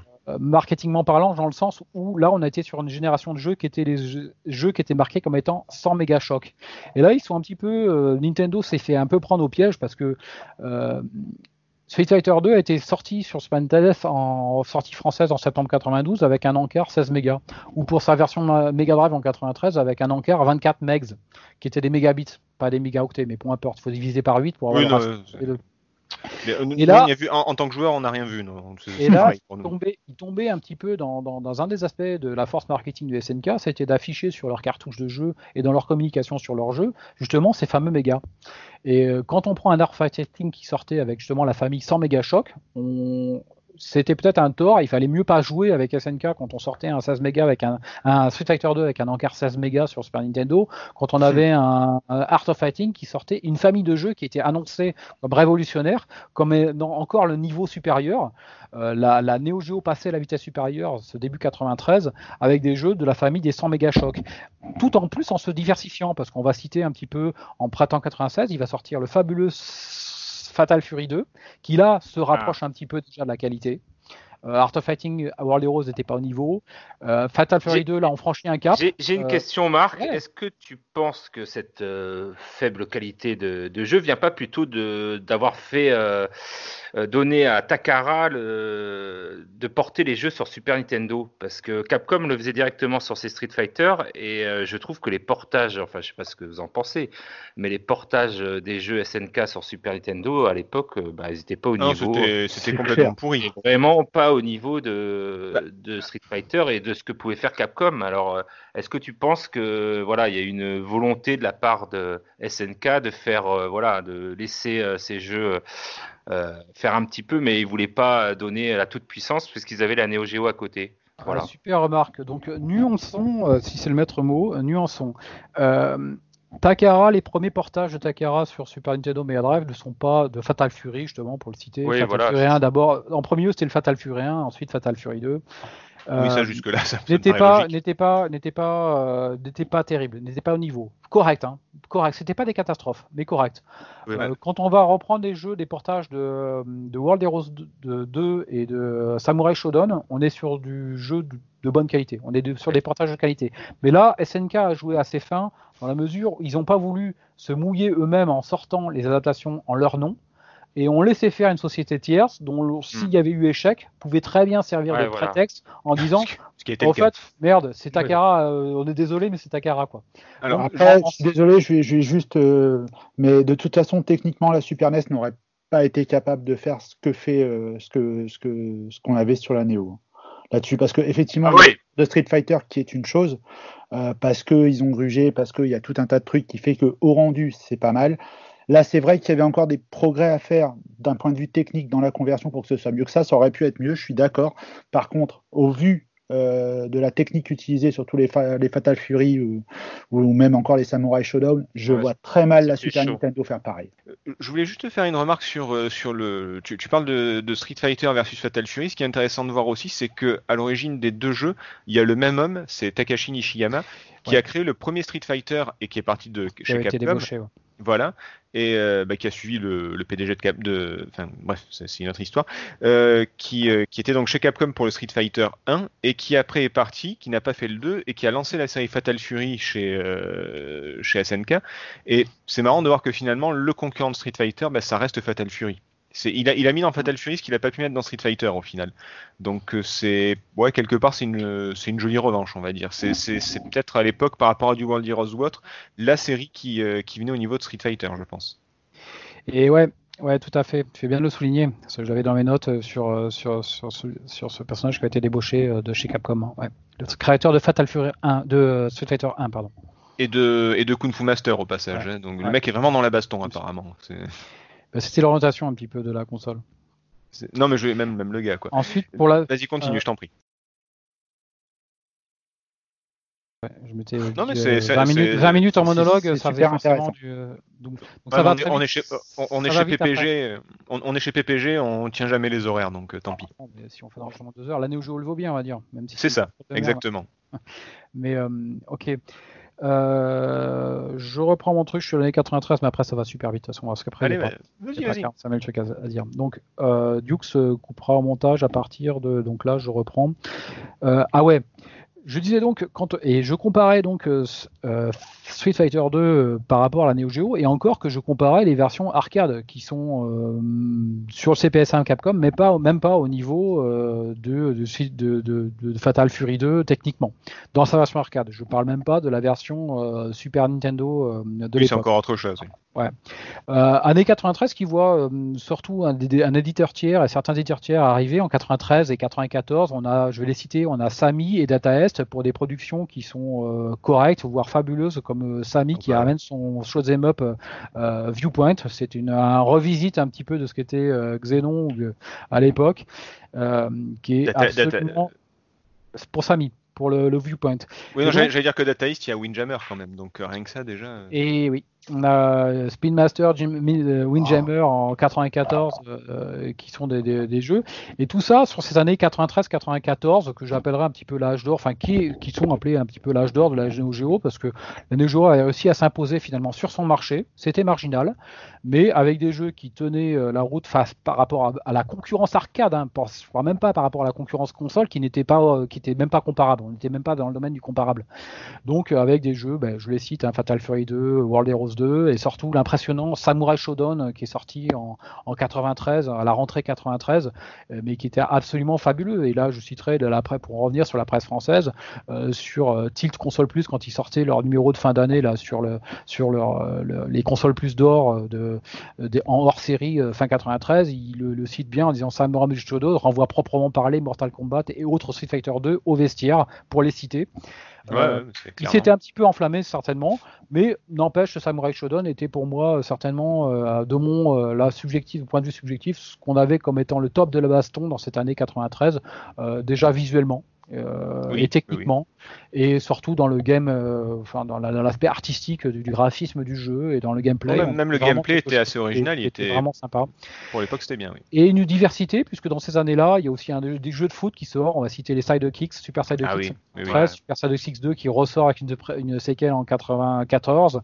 Euh, un peu de retour à la plateforme avec des Speed Master Top, Top Hunter, mais le commun de tous ces jeux, c'était que la, la était à sa vitesse supérieure euh, en 93, début 94, mais certaines ombres déjà arrivaient, notamment la concurrence, parce que en tant que gamers, ce qui est arrivé, c'était en fin 93, sortait, euh, alors il y avait les, les- la Jaguar d'Atari, qui nous faisait bien rigoler, enfin moi pour ma part, mais par contre, Oui. on avait un concurrent beaucoup plus sérieux qui était la Panasonic 3DO, et notamment un accord avec SNK, puisqu'on l'a cité, SNK faisait des portages sur euh, les autres consoles et a passé un accord avec la société 3DO euh, pour convertir Samurai Shodown, World Hero 2, enfin les jeux de baston, les fameux jeux de baston qui faisaient le succès de console étaient convertis sur 3DO et évidemment annoncés en conversion parfaite, ce qui ne s'est pas avéré tout à fait vrai sur certains aspects, mais qui étaient quand même des conversions largement supérieures à ce qu'étaient les consoles 16 bits. Oui. Donc à ce moment-là, le Neo Geo, dans la tête d'un d'un rêveur du, du jeu vidéo, elle est un petit peu remplacée par la, par la 3DO. Euh, Je ne parle pas de le PlayStation qui ne seront encore euh, que fin 94 dans ces années-là et euh, qui vont ensuite éclipser la Neo y compris dans un hardware que je vais citer, qui est la Neo Geo CD. En 94, Neo Geo, parce que les cartouches coûtent cher, on a vu que leur coût de revient, je l'ai cité, était très très cher à produire. Ils faisaient de la marge certes, mais ça restait quand même très très cher à produire autant de mémoire dans une cartouche Mhm. et autant de plastique et autant de plastique parce Ah que ouais, c'est ouais, la taille, euh, c'est la taille des, des cartouches, c'est trop grand, monsieur, c'est trop grand. c'est pas très écolo, ça. c'est- Pas très Ouais, écolo. c'est sûr. C'est sûr. Euh, dans la mode du CD euh, de, ces années-là, on voulu sortir et on, sont- on sorti la Neo CD euh, en, septembre, euh, présentation en juin 94 et sortie en, aussitôt après en septembre 94. Mais seulement ça coïncidait avec déjà les annonces et les présentations dans les grands salons de jeux et de la Saturn de Sega et surtout de la PS, de la PlayStation de Sony. Oui, donc c'est- C'était une bonne idée, mais ça arrivait la trop tard. 3DO quoi. qui avait mis un petit coup à ce que pouvait être l'objet de rêve et de luxe absolu qui était la Neo Geo CD, vraiment le rêve du gamer. Euh, mais déjà l'annonce de la Saturn et la, de la PlayStation, euh, la Neo Geo CD qui était une console qui était ben, qui euh, remplaçait simplement la cartouche par le CD mais qui gardait les mêmes spécificités, euh, ne faisait pas rêver. mais par contre juste pour le passé, puis pour cette marché de niche qui était le jeu de baston en 2D, euh, représentait quelque intérêt, du moins euh, au début, quand, avant qu'on s'aperçoive un petit peu des temps de chargement. Et c'est pas la sortie Oui. en, en fin 95 de la version Neo Geo CDZ qui a accéléré un petit peu les temps de chargement, euh, qui, qui sauveront les meubles. Donc ces années 94-95 avec la Neo Geo, pourtant qui a sorti des, à ce moment-là d'excellents jeux, je vais citer surtout fin 94 et ensuite en 95, et il y en, il y en aura un tous les gens, tous les ans, c'est le fameux King of Fighter euh, Oui, qui a révolutionné, c'était le baston par équipe de 3. Alors en 94, dans son première version, on ne pouvait pas choisir les membres de son équipe, mais à partir de 95, on pouvait euh, euh, choisir les, les, les trois, les trois combattants de son équipe avec un gameplay qui, d'un point de vue baston, était au firmament de ce qui pouvait être proposé. Euh, la Neo Geo, finalement, dans ces années-là, à partir de 95-96, quand euh, surtout est sortie la PlayStation et la Sega Saturn, dont il était évident qu'elles étaient très très supérieures techniquement, euh, mais j'apporterai une nuance euh, après. Amener de l'ombre à ce marché qui devenait de plus en plus un marché de niche finalement. C'était les passionnés du jeu d'arcade et de la baston 2D euh, Ce propre. qui, était, ce qui était beau à voir, c'est que. Ah, pardon, je, je crois que tu avais fini, vas-y. qui était désormais devenu le public de cette console à ce moment-là. Oui, bah, ce qui est beau à voir, c'est que même malgré l'arrivée des 32, 64, 128 bits, la Neo Geo, donc elle tombe dans l'oubli, hein, c'est, elle est vraiment pour, pour un marché de niche. Il y a quand même des jeux fabuleux qui sortent comme euh, Last Blade en 97, euh, Garou en 99, etc. Il y a, il y a quand même de très bons jeux qui sortent et qui sont convertis sur euh, sur Play, qui sont convertis sur Dreamcast, qui sont convertis sur les consoles actuelles, alors que euh, à côté de ça, euh, les joueurs de, Play, les, petits jeunes de l'époque, connaissaient pas forcément le Neo Geo, mais ils ont peut-être connu les jeux quand même. C'est assez fou de se dire que les meilleurs jeux 2D sur console 3D, c'est souvent des jeux Neo Geo. Et c'est là qu'en fait une des forces dans la persistance de cette console, puisque dans son historique, elle était donc on l'a vu en avril 90 et qu'elle a perduré. Les dernières cartouches sont sorties, du moins officiellement, jusqu'en 2004 pour les dernières. Et c'est là où elle va justement pouvoir perdurer un peu. Et en quoi elle va perdurer un peu? C'est déjà en proposant de la baston 2D sur le top de ce qui se faisait à cette époque-là, mais pas que de la baston 2D, parce qu'après en 95-96, on va citer le fabuleux Metal Slug. Oui. euh, qui, qui est vraiment un, un super jeu qui a été développé par euh, Nazca, Nazca. qui était des anciens de chez Irem Corporation. Irem, c'était R-Type, c'était des, des, des, des, des- des super de la, de la, du jeu vidéo 2D, du gameplay en 2D. Euh, Je, je refais Finalement- un, petit, un petit peu d'autopromo, il y a un super article sur IRM dans Player Spirit, Oh, putain. tu fais bien, franchement, tu fais bien déjà. écrit par un certain je- je- et c'est vraiment c'est on qu'il- le connaît. C'est un con, mais alors qu'est-ce qu'il écrit bien? Oh là là. Oui, voilà, c'est le- bien résumé. Donc c- c- ces années 96, 97, 98 euh, qui, qui voient la sortie de jeux qui sont absolument fabuleux, euh, un semi-échec qui est la sortie de cette Neo Geo CD qui ne fait pas le poids, euh, qui en plus euh, à faute dans sa conception de RAM euh, amène un peu de moins sur les jeux vidéo, enfin sur, sur les jeux euh, du point de vue de l'animation, mais quand même quelques plus du point de vue des bandes son pour certains qui sont euh, orchestrales. Euh, Neo Geo, la SNK, la société, euh, s'aventure un petit peu dans le monde des portes pour essayer de survivre, puisque euh, écrasé par le rouleau compresseur, euh, surtout le rouleau compresseur PlayStation 1 dans ces, dans ces années, essaie de survivre en, assez judicieusement en se positionnant sur le marché de la concurrence de la Game Boy avec la Neo Geo Pocket, Euh, qui n'a dit- absolument rien à voir avec le hardware qui nous intéresse et la Neo Geo AES qui nous intéresse aujourd'hui, donc je ne vais pas développer dessus cette Neo Geo Pocket, mais c'était une aventure de, de la société SNK via le nom Neo Geo d'aller sur le, le marché du, du- de la portable. C'était sympa, mais sais pas si c'était judicieux, parce que face au Game Boy, je sais pas si c'était une bonne idée. Et à la. Play, la Play nous fait, la Play nous fait du mal. Oh, on va aller niquer le Game Boy. Non, Je pense qu'ils avaient, ouais, je pense qu'ils avaient pas trop de choix. Ils pouvaient pas euh, oui. affronter techniquement.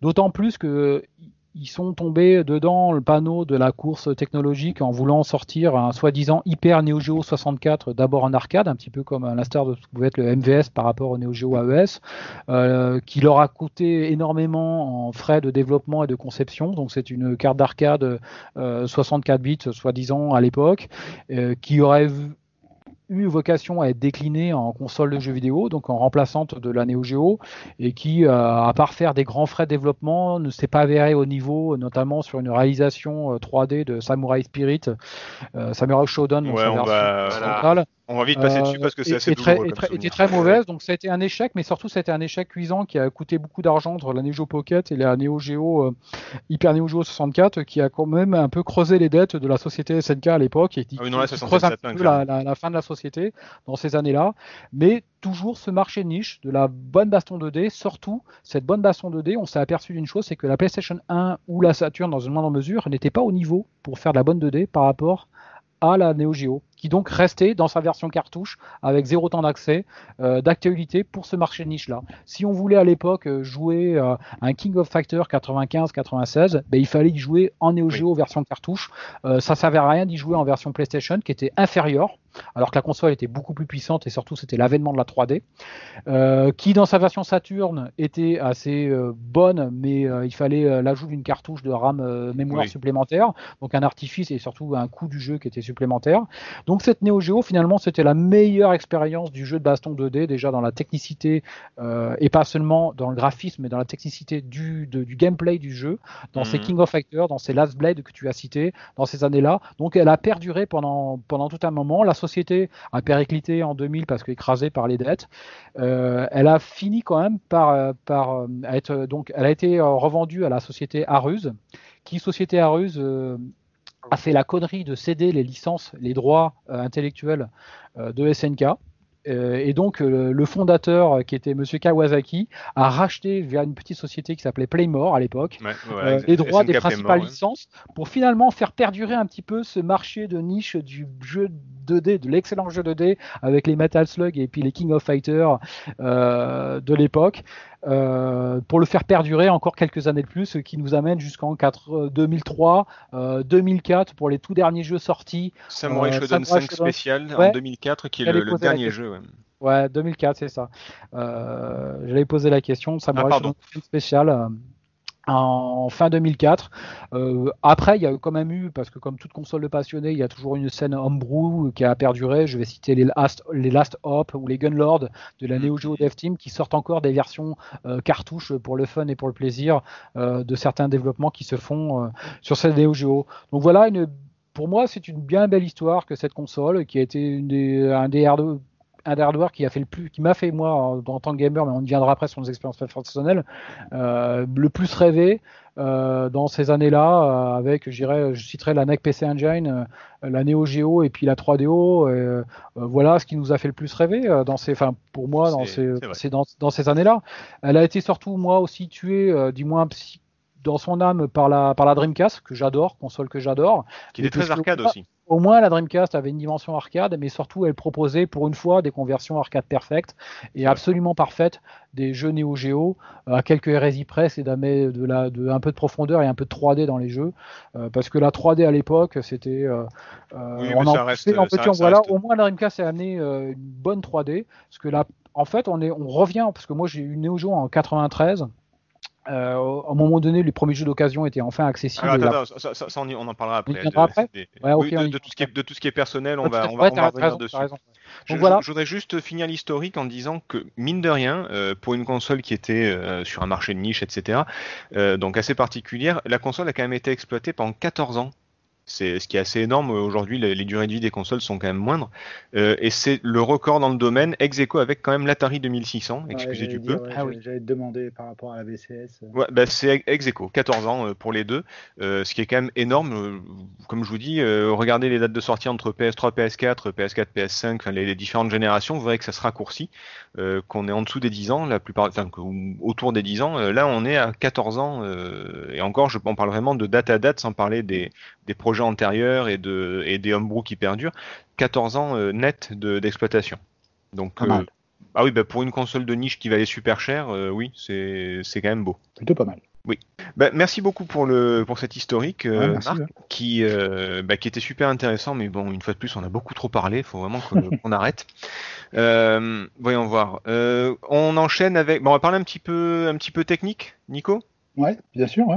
Ok. Avec qu'est-ce qui fait que le- la Neo Geo était aussi bah, aussi puissante C'est parce qu'au Eh. final, si on regarde bien, enfin, c'est ce que tu vas nous dire, je pense. Elle n'est pas si différente des consoles de même génération au final au niveau de la structure, au niveau de, de- même des processeurs. Mais qu'est-ce qui fait que quelle est la différence de, de la Neo Geo? Alors, je, je vais te reprendre un petit peu parce que oui, effectivement, au niveau architecture, c'est une prie, console qui est bien dans l'air du temps, enfin de son époque en tout cas, puisqu'elle est équipée d'un processeur 68000 qui est très à la mode à ce moment-là, hein, que ce soit avec l'Atari ST, l'Amiga, l'Amiga Drive et encore d'autres consoles. Je voulais vous poser la question, mais je vous poserai la question après. Euh, mais elle hérite quand même euh, d'un lourd passif de, de, de machines d'arcade. hein. Comme l'a dit tout à l'heure Marc, euh, c'est vrai que bah, c'est le projet Alpha System qui a, qui a beaucoup, beaucoup inspiré le projet Neo Geo derrière. Alors, du coup, je vais vous poser la question, comme ça, à votre la avis. question. Oui. Ah oui, j'y vais. Puisque elle a le même processeur que d'autres machines que vous connaissez, qu'est-ce qui, pour vous, fait que la Neo Geo est plus puissante? Mhm. Bon, bah, c'est les, c'est les 100 méga chocs hein, qu'ils ont marqué sur la jaquette qui fait toute la puissance de la. C'est c'est Garou Mark of the Wolf. Oui, mais pas rien. que. Est-ce que quelqu'un a une autre idée ou pas du tout? Alors moi j'ai évidemment a des idées, mais euh, je laisse parler mes petits mes collègues, euh, mes collègues avant. Bah, Bah, Déjà. Juste pour, euh, pour, le, pour, pour le premier truc, euh, au niveau du processeur, en fait, vous savez que ben, on parle souvent de fréquence avec les processeurs, notamment avec les machines actuelles, euh, les Core i5, tout ça, on vous parle toujours euh, d'une certaine fréquence qu'il y a derrière. Le 68000, c'est pareil. Il pouvait être exploité suivant différentes phases de, de, de fréquence. Excusez-moi. Sur la Neo Geo, il est cadencé à 12 MHz. À titre d'exemple, euh, par, par exemple, la Mega Drive, elle, elle est cadencée à 8 MHz, ce qui veut dire que si par exemple, pour un traitement qui pour la Mega euh, attendez, pour la Mega Drive prend trois cycles, c'est bien de ça qu'on parle quand on parle de fréquence, et ben la, la Neo Geo, ça lui prendra que deux cycles pour calculer exactement la même chose. Euh, donc, je, potent- je- je- je vais faire pipi, je reviens, je comprends rien à ce que vous racontez. Ok, je la refais autrement ou pas Non, non, non, je, plaisante, mais euh, sois sois pas trop trop technique parce que là, on va, en, en plus de faire très long, on va se, se perdre dans des trucs. euh, Ok, Euh. pour faire plus simple, disons que c'est, je vais faire, regarde, tu vois, je vais faire très simple. C'est comme le, le- le vélo et le cycliste. Euh, avec le même vélo et le même cycliste, suivant la vitesse à laquelle tu vas pédaler, tu vas aller plus ou moins vite. Bah là, c'est Ah. pareil. Le processeur est identique. Il va juste aller, on va juste le faire aller à une cadence un peu au-dessus. Ce qui fait que potentiellement, le 68000 de la Neo Geo fait plus de choses. Il fait la même chose, mais plus vite. La Neo Geo est, inventée par des cyclistes, je comprends plus rien. C'est- n'importe quoi cette émission. Je- Excusez-moi, je vais aller me pendre. et.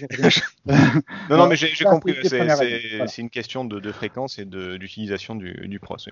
Voilà. Donc- ça par rapport aux autres. Ensuite, ce qu'il y a aussi, donc elle avait un coprocesseur qui permettait de gérer toute la partie musicale. Pareil, Marc en a beaucoup parlé tout à l'heure. C'est vrai que par rapport aux consoles euh, contemporaines ou en tout cas aux machines contemporaines à la Neo Geo, on avait quand même une qualité sonore qui était quand même bien au-dessus. On était capable de gérer jusqu'à 15 canaux musicaux. À titre euh, de comparaison, on va dire que sur la Super NES, il y en avait 8, sur la Mega Drive, il y en avait 6, je crois, et Juste sur la, la- la moitié et le tiers, quoi. Donc, euh, voilà, sur l'Atari, on en avait 3, sur l'Amiga, on en avait 7. D'accord. Ouais, donc la Neo Geo, elle est très très loin devant, oui. Ouais, on est quand même très loin devant. Et puis surtout, euh, on a un couple de processeurs qui gère ça. C'est-à-dire que d'un côté, on a le Z80. Est-ce que ça parle à quelqu'un, Z80 ou pas du tout Ah, c'est le fameux Zilog 80 qui, qui équipe nos Master System euh, et Bah, puis une bonne partie de toute la micro 8 bits des années 80. C'est ce que j'allais dire. En gros, en, en gros, t'as le Zilog et le 68000, tu le retrouves dans toutes les machines quasiment, quoi. Enfin, C'est tu- des processeurs quasiment universels. ouais. Voilà. Et ben le Z80 va servir de coprocesseur euh, au Motorola 68000 pour gérer toute la partie sonore. Mais c'est pas vraiment lui qui va produire le son. C'est un processeur, un processeur Yamaha qui a derrière le YM2610. C'est lui qui va gérer tout ça. Mais les deux vont travailler ensemble pour avoir une restitution la plus parfaite possible. Donc ça, ça, ça fait partie des petites choses. Autre chose, et tout à l'heure on en parlait, donc on parlait effectivement de ces cartouches qui pouvaient contenir énormément de données. Le problème, et là c'est c'est de la physique pure et simple, c'est que plus on a de données, plus il faut savoir gérer ces données le plus rapidement possible. Pour faire très simple, sur un ordinateur ou sur une console classique, Mega Drive, Atari ST, ce que vous voulez, euh, quand on avait une image qui était stockée sur une disquette, par exemple, c'est le processeur qui allait dire au bus, OK, tu vas me récupérer sur le lecteur de disquette l'image, le processeur le récupérait et allait le coller, par exemple, sur l'image ou vers le processeur vidéo. On est d'accord? Là, sur la Neo Geo, ce qui s'est passé, c'est qu'on a créé plein de sortes de petits bus qui vont aller directement chercher les informations sur la cartouche, sans passer par le processeur. J'ai plein d'images bizarres en tête sur des minibus. Qui Ouais, je sais, c'est sale. C'est pas sale. Non, non, Mais en, dire en- en- euh, pardon, fini, mais j'avais une image en tête, mais vas-y, euh, je t'en prie. En fait, plus simplement, euh, tous les coprocesseurs qui vont soutenir le processeur, c'est par exemple le processeur graphique qui sert, de s'occuper, qui sert à s'occuper de, de l'affichage sur l'écran, va aller chercher directement ces données tout seul sur la cartouche sans avoir le besoin de l'aide du processeur, qui lui est occupé à autre chose.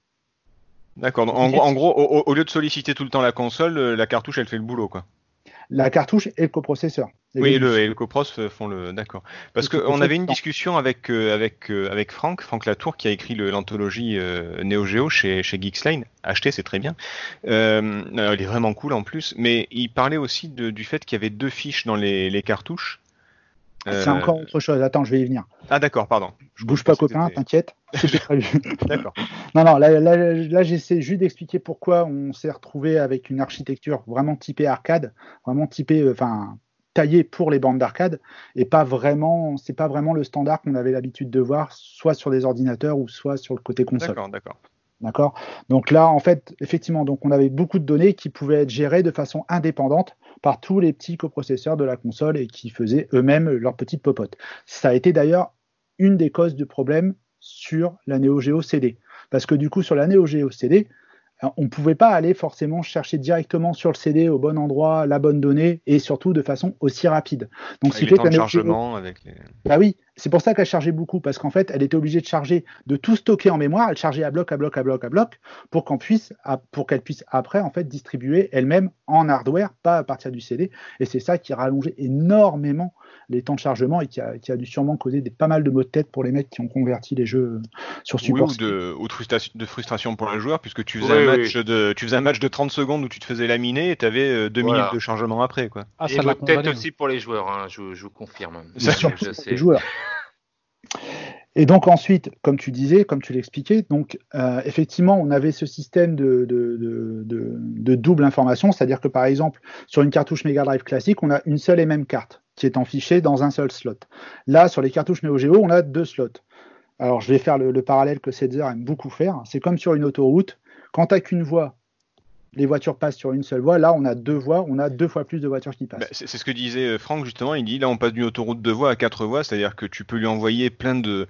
Enfin, il y a vraiment la place pour que les infos circulent, euh, pour reprendre le, les termes de, de, circulation, et que du coup, bah, tu peux envoyer des, des, sprites à gogo, des infos, des machins.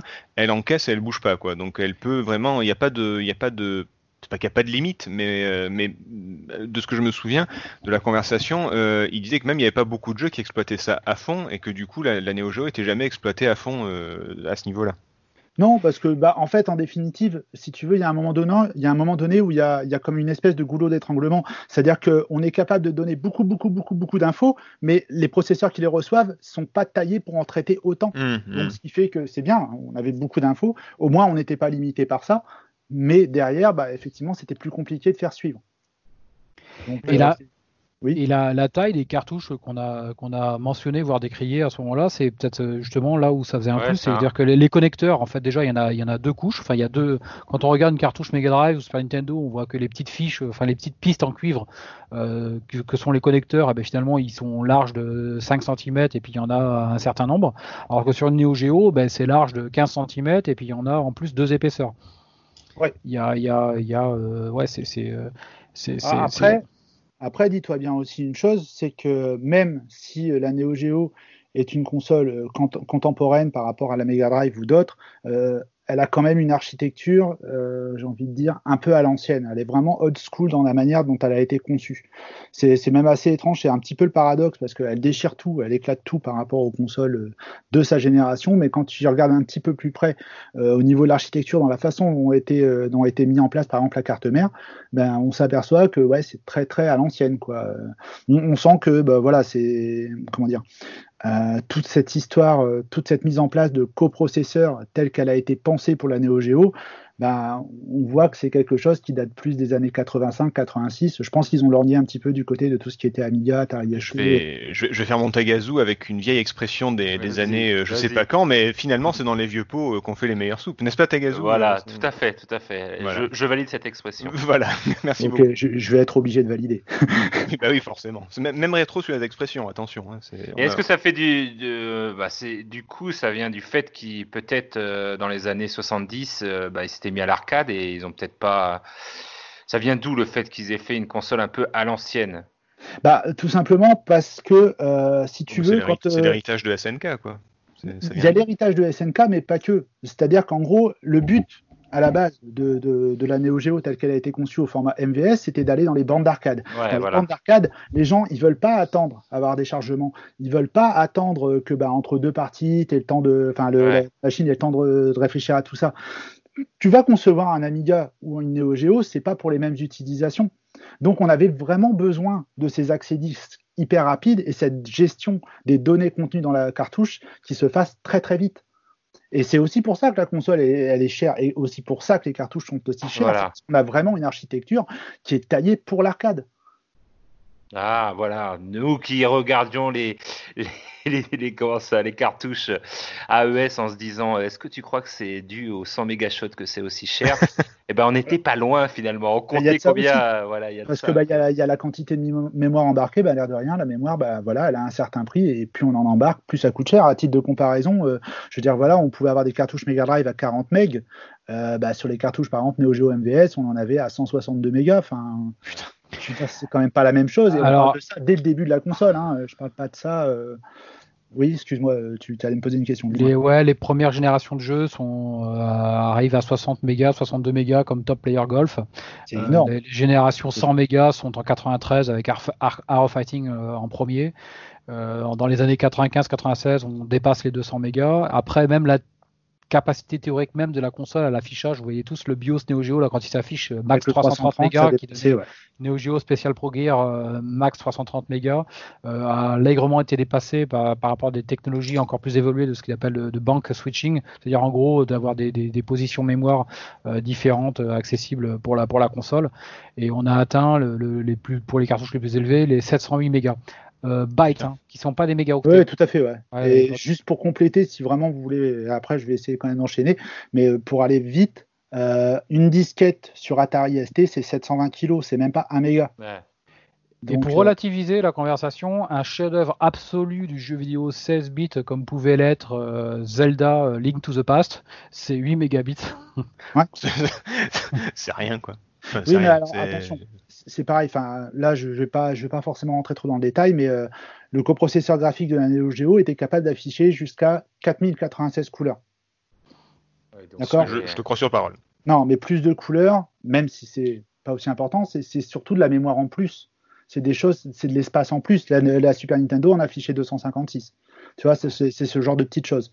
Après, euh, juste pour enchaîner, comme ça, on va, on va pouvoir avancer là-dessus. Euh, en termes de gestion des sprites, alors faut savoir que bien souvent, euh, on parle de sprite hardware ou de sprite software. Donc les sprites hardware sont les sprites qui sont gérés directement par la machine euh, bah, sans ralentissement, c'est-à-dire qu'elle est capable de les gérer à la volée et que tout est conçu pour. Euh, pour donner un petit comparatif, euh, par exemple, la Mega Drive était capable de gérer 80 sprites simultanément, la Super Nintendo 128. Et vous avez une petite idée pour la Neo Geo ou pas du tout? Euh, il, se 580 disait, 583 et demi. Non, il se disait 380 à l'époque. 381, ouais, c'est exactement ça. Ouais, j'étais pas loin. avec À- forcément 200 des tailles de sprite beaucoup plus grosses. Alors elles fonctionnaient pas encore. Là c'est pareil. Je vais pas, je vais pas forcément vous, vous alourdir avec du, du détail technique, mais euh, la Neo Geo ne gérait pas la partie d'affichage de façon classique. Euh, C'est-à-dire que sur les consoles Mega Drive, Super NES ou même Amiga ou Atari, on gérait par tuiles. C'est-à-dire qu'on composait par Mhm. exemple le fond avec des petites tuiles. La Neo Geo gérait ça, elle, par ligne, par rangée. Donc elle avait une autre, encore une autre façon de le gérer. Mais euh, forcément, c'est pareil. Elle gérait de grosses quantités avec des sprites beaucoup plus gros qui prenaient plus de place, d'où les fameuses tailles, euh, les fameuses tailles euh, sur, le, la cartouche qui étaient absolument excessives. Vite fait, pour terminer, euh, deux petites choses qu'il faut savoir. La première, il faut savoir qu'à la base, euh, ADK, qui était la société qui a créé, qui a conçu la Neo Geo avec SNK, euh, devait intégrer des fonctions de zoom et de rotation, comme sur la Super NES. Et qu'en Le fait, fameux mode 7. Ouais, et ça a été supprimé euh, ben, pour réduire les coûts en fait. D'accord. Mais il y avait quand Oui. même des zooms sur Neo Geo dans certains C'est pas dans zooms, de une réduction de sprite. Ouais, Ah. ça se voit quand même sur, euh, bah, sur Art of Art of Fighting, surtout. ça se voit. Voilà, ça, ça zoome là. Donc, Et euh, deuxième innovation, Un peu trop d'ailleurs. Ouais. les cartes mémoire. Ah oui, c'est vrai. C'était la, la première machine qui embarquait des petites cartes mémoire, donc euh, c'était au standard JEDA V3. Ça faisait Oui, 8 et en plus, tu pouvais y jouer sur euh, borne arcade, non? C'était pas ça fait, T'avais tu pas pouvais un... prendre ta carte sur les bandes d'arcade et jouer Ça, avec ta sauvegarde. cool. Ça, c'était cool, ouais. Je m'en souviens, c'était super. pas compatibles, mais euh, bon, globalement, voilà. Donc voilà, j'espère que j'ai éclairé un petit peu vos lanternes. J'ai essayé de pas faire trop, trop, euh, trop dans. Non, non, c'est parfait. Euh. Voilà. Et euh, j'ai une question, c'est quand même c'est un hardware absolument classique. C'est vrai qu'à l'époque en Mega Drive, euh, on disait que bah, le Mega Drive c'était un 68000 plus un Z80. Ouais. Euh, la Neo Geo, finalement, quand euh, moi adolescent à l'époque, je voyais la- les fiches techniques, on voyait ben, c'est 68000 plus un Z80. On- les choses étant posées, on se disait mais finalement c'est la même chose, mais en quoi ça différait absolument énormément? Euh, C'est quoi? C'est cette gestion graphique, euh, Bah, c'est cette gestion des sprites. En fait, deux choses. Un, on a un processeur 68000 qui est cadencé un cran Ah au-dessus, on est vrai. à 12 MHz. Ça, c'est, une première chose. La deuxième chose, on parle du Z80. Alors, sur la Mega Drive, il était utilisé comme coprocesseur de manière plus générale, alors que sur la Neo Geo, il n'était utilisé en vérité que pour la musique. C'est pas un vrai coprocesseur. Mais en plus, c'est ce que tu disais, c'est que on a tout ce système de bus euh, qui faisait le lien entre les coprocesseurs et la cartouche directement, sans passer par le processeur. Ce qui fait que le processeur, dégagé de ces tâches-là, c'est-à-dire toutes les tâches de transfert d'image, de son, de ce que tu voulais, et ben lui, il pouvait calculer tout un tas d'autres choses. Ce qui fait que, bah, au final, euh, c'est comme si tu avais un moteur de Porsche avec, euh, je sais pas moi, euh, des moteurs de 208 derrière. Et ben, Ah, ça vous fait, plaît les bagnoles, hein, Ouais, j'aime bien ça, j'aime bien ça, et je t'emmerde. Euh, mais... Bienvenue au club. Mais euh, ce que je veux dire par là, c'est que voilà, tous ensemble, ils vont forcément aller plus vite qu'un moteur de Porsche tout seul euh, qui ne pourra pas dépasser sa- ses capacités ou qui pourra pas être épaulé. Pour le faire vite, moi je regrette que marketingement il n'est pas un peu plus exploité parce que sur le gimmick marketing ils ont exploité énormément la taille mémoire des cartouches pour dire ben voilà on est Neo Geo, on fait du 100 mégas, on écrase vos, vos Street Fighter à 16 mégas, vous allez, allez vous rhabiller. Enfin, mais- marketingement c'était un petit peu ça. Alors qu'ils avaient en plus d'un point de vue hardware, ils avaient peut-être un- une piste qu'ils n'ont pas exploité du tout. Ouais, mais Marc, Euh, si, si- oui. si on l'avait dit à l'époque, je pense, si on avait dit aux gens, ouais, euh, il a un processeur 68000, bah, ils vont dire, ouais, mais sur la Mega Drive aussi. Est-ce que c'est ce qui était que les dit, gens l'auraient compris? Ils étaient trop, ils étaient trop en se disant ben c'est 68 000 Z80. Bon ben moi ça faisait pas, ça faisait je- pas rêver à l'époque. Hein. Enfin, moi Quand personnellement, je, moi, pure. moi s'ils avaient dit ça comme euh, moi, moi, quand je voyais marqué 100 mégas, je faisais waouh. Alors que s'ils avaient marqué euh, et on a ça comme pros, je, je sais pas Alors de quoi que, tu. alors que marketingement, tout le grand public et puis même une partie des gamers ont tombé dans le panneau à l'époque parce que si je vais citer la Super Nintendo avec son fameux mode 7, euh, ce n'est tout pas le monde que connaît, mais tout le monde connaît, pas- mais personne ne sait ce que c'est. Exactement. Ça n'est justement, c'est justement le, en ça que réside les sbroufs marketing, c'est-à-dire en gros, ah mode 7, super coprocesseur génial, Sinon, Sans savoir- aussi. hein. sans, sans qu'on sache ce que c'est. Ou, euh, mais c'était plutôt sur le continent américain, la, la Mega Drive avec son Sonic qui allait à fond, ils avaient inventé le terme marketing de blast processing, et qui pour le coup là était de l'esbrouf hein. Le blast processing, ça n'a aucune existence euh, technique, euh, informatique. Mais bon, ils avaient dit ouais, la Drive fait du blast processing parce que c'était de l'esbrouf marketing en disant que derrière techniquement il y avait un truc supérieur. Euh, je pense que le Neo Geo là avait certainement un- une voie qu'ils auraient pu marketingement euh, développer en plus de leur taille mémoire de cartouche en disant ben, on a un processeur graphique et puis on a une façon de gérer les sprites qui est infiniment supérieure à tout ce qui est sur le marché et qui vous propose quelque chose de, euh, de qui sera qui restera. Ouais, je, je, je- pense ça- ça aurait pu parler aux quelques techniciens, mais, mais globalement pas au grand public. Mon avis, maintenant ça n'engage que moi, mais avec le recul, ouais, je pense que ça pourrait se tenir. Mais tu sais, les gens à l'époque n'étaient pas forcément aussi calés. Puis souviens-toi de la Jaguar, on a vendu du 64 bits qui n'était absolument pas là. On fait Non, dire ce on qu'on veut. Et c'est justement ça. Je, je reprends le problème à l'envers. C'est-à-dire, je dis justement qu'il fallait de l'esbrouf qui, qui repose peut-être pas sur de la technique à exposer, mais euh, sur des trucs qui ont marché. C'est des recettes marketing qui ont marché. Le blast processing de Sega a marché. Le mode 7 de la Super Nintendo a marché. Donc, il y avait un créneau pour le Neo Geo SNK de dire euh, nous avons le cristal graphisme machin qui, euh, qui euh, avec Oui, c'est qu'ils un auraient terme pu. marketing qu'ils auraient pu mettre en avant en plus de l'écrasante supériorité des, des, des tailles mémoire des cartouches. Ouais, ouais, peut-être. On y pourra pas refaire le match. manqué, je pense. Une question, euh, Nico, est-ce que l'architecture de la console était la même euh, que celle qui est sortie au Japon et celle qu'on a eue en France? Une grande question. L'architecture, c'est-à-dire la, la- Enfin, la- la console, est-ce que c'était exactement la même ou euh, il y avait Non, des il y avait différences BIOS qui étaient différents en fait entre Ouais. les, les- les consoles, que ce soit pour les États-Unis ou le Japon. Bah, D'ailleurs, en fait, par exemple, dans les, dans les cartouches, tu avais toutes les versions qui étaient intégrées du jeu. Et suivant en fait le, le type de BIOS qu'elle reconnaissait à l'allumage, bah, en fait, elle t'affichait, euh, elle t'affichait, bah, par exemple, je, je crois que bah, sur Street Hoop, qui s'appelait ou Street Slam ou Euh, Street Hoop, oui. c'est- ouais, Ouais, il, c'est- avait, il avait plusieurs noms suivant les régions. En Ah fait, oui, comme, Juste euh, le BIOS. je- en fait, et euh, l'alimentation, bien sûr, mais bon, euh, voilà. voilà, c'était juste au niveau du BIOS. Voilà, il n'y Ouais. avait pas de au niveau technique. Il y avait de la, il y avait un peu de censure aussi euh, selon le, selon la zone, non? Euh, sur les cartouches, mais je me avait rappelle il y avait c'est- du sang qui était pas de la bonne 75, couleur. je crois qu'il y avait, il y avait une Oh cartouche oui. qui avait été, euh, qui avait été euh, censurée. Il y avait une qui était un Malheureusement, peu plus les. Euh, Elle est euh, la fille qui est dans Fatal Fury 2, euh, suivant sur le continent américain, elle était un peu moins, euh, un peu plus vêtue que sur le continent japonais, et surtout ce fameux sang gris euh, qui passait du rouge au gris. Oui. euh, si on ne respectait pas le BIOS d'origine de la cartouche qu'on a, toutes les cartouches étaient compatibles, hein, mais euh, suivant le. BIOS de la console, on avait une couleur du sang qui était, qui était différente, ce qui était fort dommage. Je voudrais citer bien. aussi une- un sacrilège qui a été fait par la société Guillemot à l'époque, qui était, alors qui a au moins euh, porté euh, marketingement parlant et puis euh, commercialement de distribution la, la Neo Geo, on l'a dit, mais qui a euh, fait des tentatives, pas des tentatives, qui ont réellement passé des Neo Geo en 50 Hz euh, pour Oh le territoire français. Oh il y a là des batchs, des, des lots de Neo Geo qui ont été convertis en 50 Hz pour être en affichage CCAM français avec des waffeuses brand noires et des jeux ralentis, ce qui pour ces jeux-là et pour, euh, enfin pour moi relève du sacrilège absolu. Mais bon, je suis un peu puriste. Ben, moi j'aime bien, moi j'aime bien quand c'est lent et que et qu'il y a des Oui, grosses bandes hein. noires. oui, moi je, moi il y je a que, kiffe, quand quoi. c'est lent, il y a que comme ça qu'il sait jouer aussi. hein, c'est voilà, sinon j'arrive pas moi. Donc euh, il faut que ce soit tout mou et tout lent et tout. euh, C'est parfait comme ça. Quand Sonic va pas vite, je, je me régale quoi. Remarque, c'est peut-être la recette pour finir Viewpoint ou euh, Last Ouais, Resort. Mine de rien, ouais, c'était peut-être une astuce en fait. Ouais, non, mais c'est vrai que le, le 50 Hz, ouais, non, c'est une période sombre de l'histoire. C'est moche. Euh, bah, merci beaucoup pour le- la partie technique. euh, ça m'a permis d'aller faire pipi. Merci beaucoup. Je, je- ça, ça va beaucoup mieux parce que mine de rien, la, la bière, ça donne envie. Euh, je voulais parler de, de la ludothèque, mais on en parlera dans le, la question tout à l'heure. Je voudrais plutôt qu'on partage nos, nos souvenirs Néo Geo. Euh, quelle est votre, votre expérience? Alors, soit votre, soit votre vécu de la Néo Geo à l'époque, et sinon votre première rencontre IRL en vrai avec le, la Geo. Comment est-ce que ça s'est passé? Ah bah, moi, moi, ça a été assez simple en fait. À l'époque, euh, j'avais mon Amiga. Euh, C'était quasiment pareil. hein, Oui, voilà, il y a des choses qui ne changent pas. Mais euh, en fait, dans les magazines, on en parlait tout à l'heure, il y avait pas mal de pubs sur la Neo Geo et ça, ça me faisait vraiment baver. J'avais vraiment envie d'en voir une.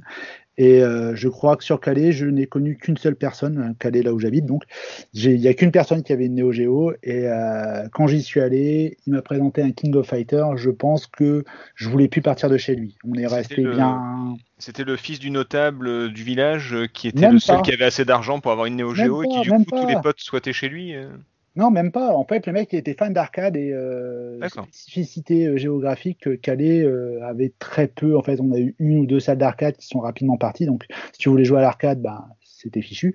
bah, Et, euh, et lui, et lui, donc du coup, était vraiment fan de ça. Donc, il avait économisé la blinde pour s'en acheter une. Et je pense que je suis resté ouais bien 7 heures d'affilée. Quoi. J'ai, Putain. j'ai jamais réussi à décoller. Et, euh, et bon, après, je pense que j'ai essayé d'en faire mon, mon meilleur pote. ça n'a toujours marché, mais bon. C'est bien joué, Voilà. c'est bien joué. C'était Ouais, le, le bon pote à se faire. l'association, donc ça va. je vais essayer de le récupérer. le genre de pote à garder. ouais. Voilà. Et t'avais quel âge juste pour euh, Ah bah à moi, peu près? J'avais 16 ans. D'accord. Ouais, donc c'est pas c'était pas à l'époque même euh, du, du truc. Ah non, C'était non, c'était non, un peu sur le tard. Quoi. Quand la 3D est arrivée, etc. euh, Non, non, non, non, euh, non, avant quand même. hein, C'était c'était peut-être un an ou deux avant l'arrivée de la PlayStation, donc ouais, 92, 93. Ah d'accord. Ok. D'accord. Euh, Taga.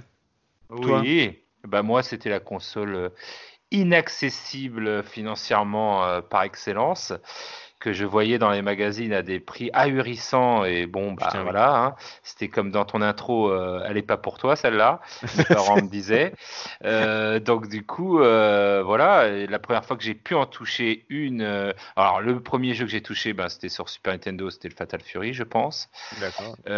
du coup, voilà, après la Neo Geo, j'ai pu la toucher, je pense que quelques années plus tard, dans un petit village où on avait déménagé. Et là, aux surprises, quand j'ouvre, quand j'arrive dans un bar, qu'est-ce qu'il y avait? Une superbe borne arcade rouge euh, avec euh, Ah. quatre slots. Quatre slots. Euh, Il y avait, je crois, à l'époque Windjammers. euh, un euh, et euh, Samurai Shodown. Donc, enfin, voilà, les meilleurs. Et là, je Mhm. pense que ben, toute ma monnaie en pièces, en pièces de, de 10 francs à l'époque ont dû passer dans cette superbe machine. Voilà, ça a été ma, ma rencontre euh, avec la, la Neo Geo et, et cet amour est né vraiment sur la borne arcade. Voilà, c'est pour ça que bah, maintenant j'ai une borne arcade où j'ai euh, ce système et mais sur télé je n'ai pas eu cette euh, cet affect on va dire de de la console Neo Geo.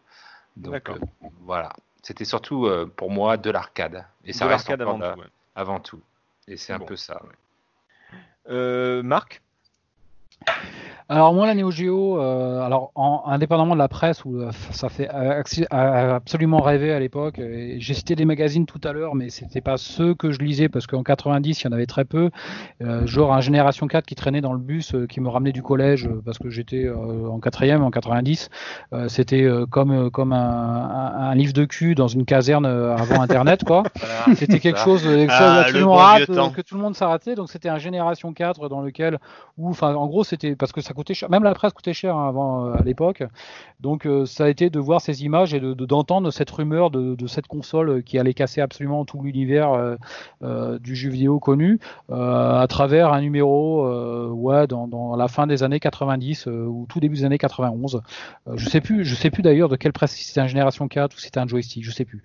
Mais voilà, premier prémisse dans la presse vidéoludique que après je me suis mis à lire assidûment, mais vraiment à partir de l'année 91, en étant abonné à Console Plus et Joypad et autres euh. Player One. Et euh, donc ça c'était au niveau à travers la presse, mais à- pour la première fois que j'en ai vu une en vrai, euh, ben moi je suis de la Cambrousse à l'époque, je, suis dans, dans- dans- je vivais dans le Sarladais, euh, magnifique région, mais bon c'était un peu en retrait de toute grande ville. Tout niveau Neo Geo, c'était pas à la pointe. accès à Neo Geo, il n'y en avait pas. Euh, par contre, on allait passer nos vacances d'été au bord de l'eau et à la mer. Et souvent, à la mer, il y avait des salles d'arcade en- sur, sur les villes de front de mer. Il y avait des, des, des- des salles Mhm. d'arcade, comme ça se faisait beaucoup à l'époque. Donc, ça devait être des vacances de Pâques 1992. La première fois que j'ai vu tourner un jeu Neo Geo en vrai, ça devait être Mutation Nation. C'est un beat'em up. Euh, classique euh, et euh, là-dessus Beat'em et franchement un magnifique j'avais absolument halluciné. Euh, j'en rêvais évidemment à travers la presse qui était euh, que j'avais en 91 mais ça me faisait baver et totalement inaccessible. Et après c'est une console que j'ai dû avoir en fin 93 à défaut d'avoir une Neo, je m'étais procuré une Neo Geo, mais ce qui avait déclenché l'acte, c'était euh, à l'été 93, toujours sur ce bord de mer dans les salles d'arcade, j'étais tombé sur Samurai Shodown. Ah, Et là, je me suis dit, non, là, il n'y a pas moyen. J'étais resté euh, sans mettre de, de, de pièces de 10 francs dans la borne. Je regardais simplement ceux qui y jouaient. Et j'étais resté, mais une après-midi presque complète, à regarder les joueurs de Samurai Shodown en me disant, putain, c'est Neo Geo, mais absolument, il m'en faut une, il m'en faut une, il m'en faut une. Et donc, à l'automne 93, quand il y avait les premiers jeux d'occasion, je m'étais acheté une Neo Geo d'occasion avec deux jeux d'occasion, euh, euh, avec un contact qui n'était pas forcément terrible parce que mon premier jeu, c'était King of the Monster avec euh, Blue Journey. euh, c'est un forme. Et ça avait été une relative déception avant ensuite de pouvoir acheter justement le Samurai Shodown euh, courant d'année 93. quoi. D'accord. C'est- Et toi, cette zère, c'était quoi ton. Euh, ben moi c'était euh, bah, c'était forcément du console plus à l'époque et ouais pareil ben je bavais devant les jeux je lisais les tests juste pour me dire oh putain ça a l'air trop trop bien et un jour je l'aurai jamais euh, je j'ai dû y toucher la première fois c'était euh, j'avais un magasin à l'époque, on organisait des soirées avec des de, de jeux vidéo, donc j'avais une, euh, j'avais 25 ans, quelque chose comme ça, quand j'ai touché pour une première fois un jeu Neo Geo, enfin ne serait-ce qu'un stick Neo Geo déjà, euh, j'avais pas de. C'est beau, on dirait de- qu'il parle d'une femme, c'est beau, vas-y. Oh, c'était mieux la Neo Geo quand même, hein, faut pas déconner. Et, euh, et du coup, euh, ouais, c'était quand même assez exceptionnel. J'en ai eu une un peu plus tard pour mon anniversaire, pour, euh, pour mes 30 ans, mais, euh, mais je l'ai pas gardée parce que on va en parler tout à l'heure. Le problème de la Neo Geo, c'est que c'est facile d'avoir une Neo Geo. Ce qui est compliqué, c'est euh, d'avoir des jeux. C'est comme une Ferrari et tu peux en acheter, par contre, il faut l'entretenir après derrière. Donc, euh, je re- je reprends votre métaphore euh, automobile. Oui. Mais, mais voilà, c'était euh, c'était vraiment, oui, voilà, c'était le, le truc inaccessible que personne n'avait dans mon entourage.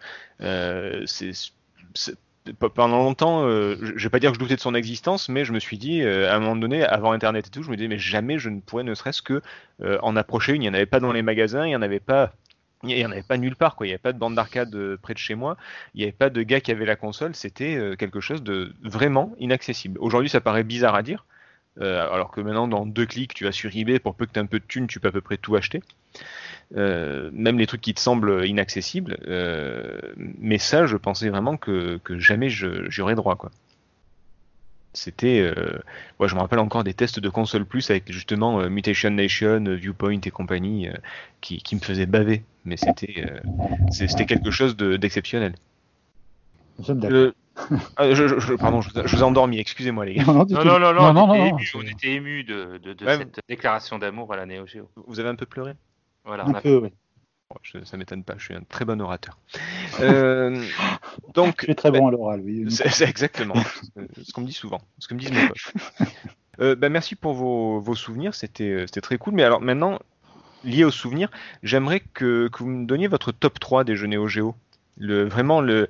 Alors, j'allais dire si vous deviez en garder que 3, non, déjà, il faudrait avoir le, le matériel pour, pour ça. Mais euh, si vous aviez vraiment trois jeux qui vous ont le, le plus marqué, euh, ce seraient lesquels? Nico Alors, oui. euh, Alors, moi, tu, peux faire, tu peux faire un 3-2-1 si tu veux mettre un peu de suspense. Je sais pas si tu as un classement ou si. euh, Ok, d'accord, je vais, je vais faire un 3-2-1. Alors, en numéro 3, euh, The Last Blade 2. Euh, Oh. Ah oui. Je sais que c'est pas forcément parmi les, les meilleurs jeux de baston de la console, mais il euh, est si, très si, bon. si. Non, Si, non, non, mais ce que je veux dire par là, c'est que euh, on le cite assez peu, mais je trouve que graphiquement et au niveau animation, il y a une ambiance de folie dans ce jeu. Bah, il faut dire qu'il est sorti, il est sorti très tard, donc c'est pas le plus connu, on va dire. C'est ça. Et comme moi, je suis une quiche en jeu de baston, je n'y joue que pour voir les graphismes et les animations. Donc, Juste pour voir l'intro tourner. Mais, mais sais ça pas- vaut le détour. Mais ça vaut le détour. C'est Ah, juste super. Jeu de 97, 98, euh, où ils exploraient des nouvelles licences en fait. hein. Ils n'étaient pas à essorer. Bon, il y avait King of Fighters, mais ils, ils ne faisaient pas que essorer les licences. Ils n'en étaient pas en 97 à Samurai Shodown 5. Ils avaient exploré de nouveau via Savage Rain ou euh, et notamment c'est- cette série Last Blade, Last Blade 1 97 et euh, unique après juste après que Last Blade 2. ouais. Magnifique jeu, vraiment fabuleux. Exceptionnel. Numéro 2, Last Resort. Là, moi, je suis un gros fan de shoot 'em up. Par contre, euh, enfin, tout est bon dans le jeu. Après, c'est vrai qu'il y a des ralentissements, tout ça, mais euh, à côté euh, de tout ce qui se passe sur l'écran, enfin, il y a énormément d'animations, plein de petits détails. On peut, détruire les voitures qui passent en dessous. Il est magnifique. Le son, il est énorme. Rien que pour l'intro, enfin, en tout cas, moi, Last Resort, voilà, un numéro 2 euh, bien, bien placé. Et en numéro 1, Ah, Tu, tu parles de ralentissement, je vous rappelle qu'à l'époque, pour le, à peu près la même date, il y avait, euh, il y avait Super R-Type sur Super Nintendo. hein, donc voilà. ouais, C'est- ouais, Et oui, on n'a pas à c'est se plaindre. ça. Faut- faut- Paradoxalement, les ralentissements de la Resort, ça, ça le rend euh, possible à certains passages parce qu'il y a des boulettes absolument partout et ça ralentit tellement que ben, on arrive à se faufiler uniquement en analysant la situation des, des trajectoires des boulettes parce que ça ralentit quoi.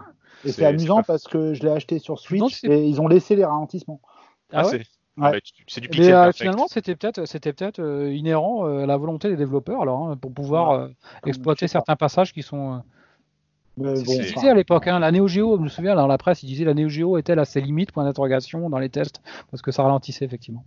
Bah, franchement, au vu de ce que je vois, techniquement, je vois pas pourquoi elle, elle ralentirait. Mais après, euh, j'ai pas envie de relancer le débat. Bah, ça reste on- quand même un excellent Alors là, je vais lancer un truc pour les spécialistes. Euh, Il y a des modes Neo Geo qui peuvent faire passer le processeur de 12 à je sais plus combien, à 12 à 18 ou 20 MHz. Je crois que c'est à 20 MHz. On peut, on peut tuner le, le- le 68 000 de la Neo Geo.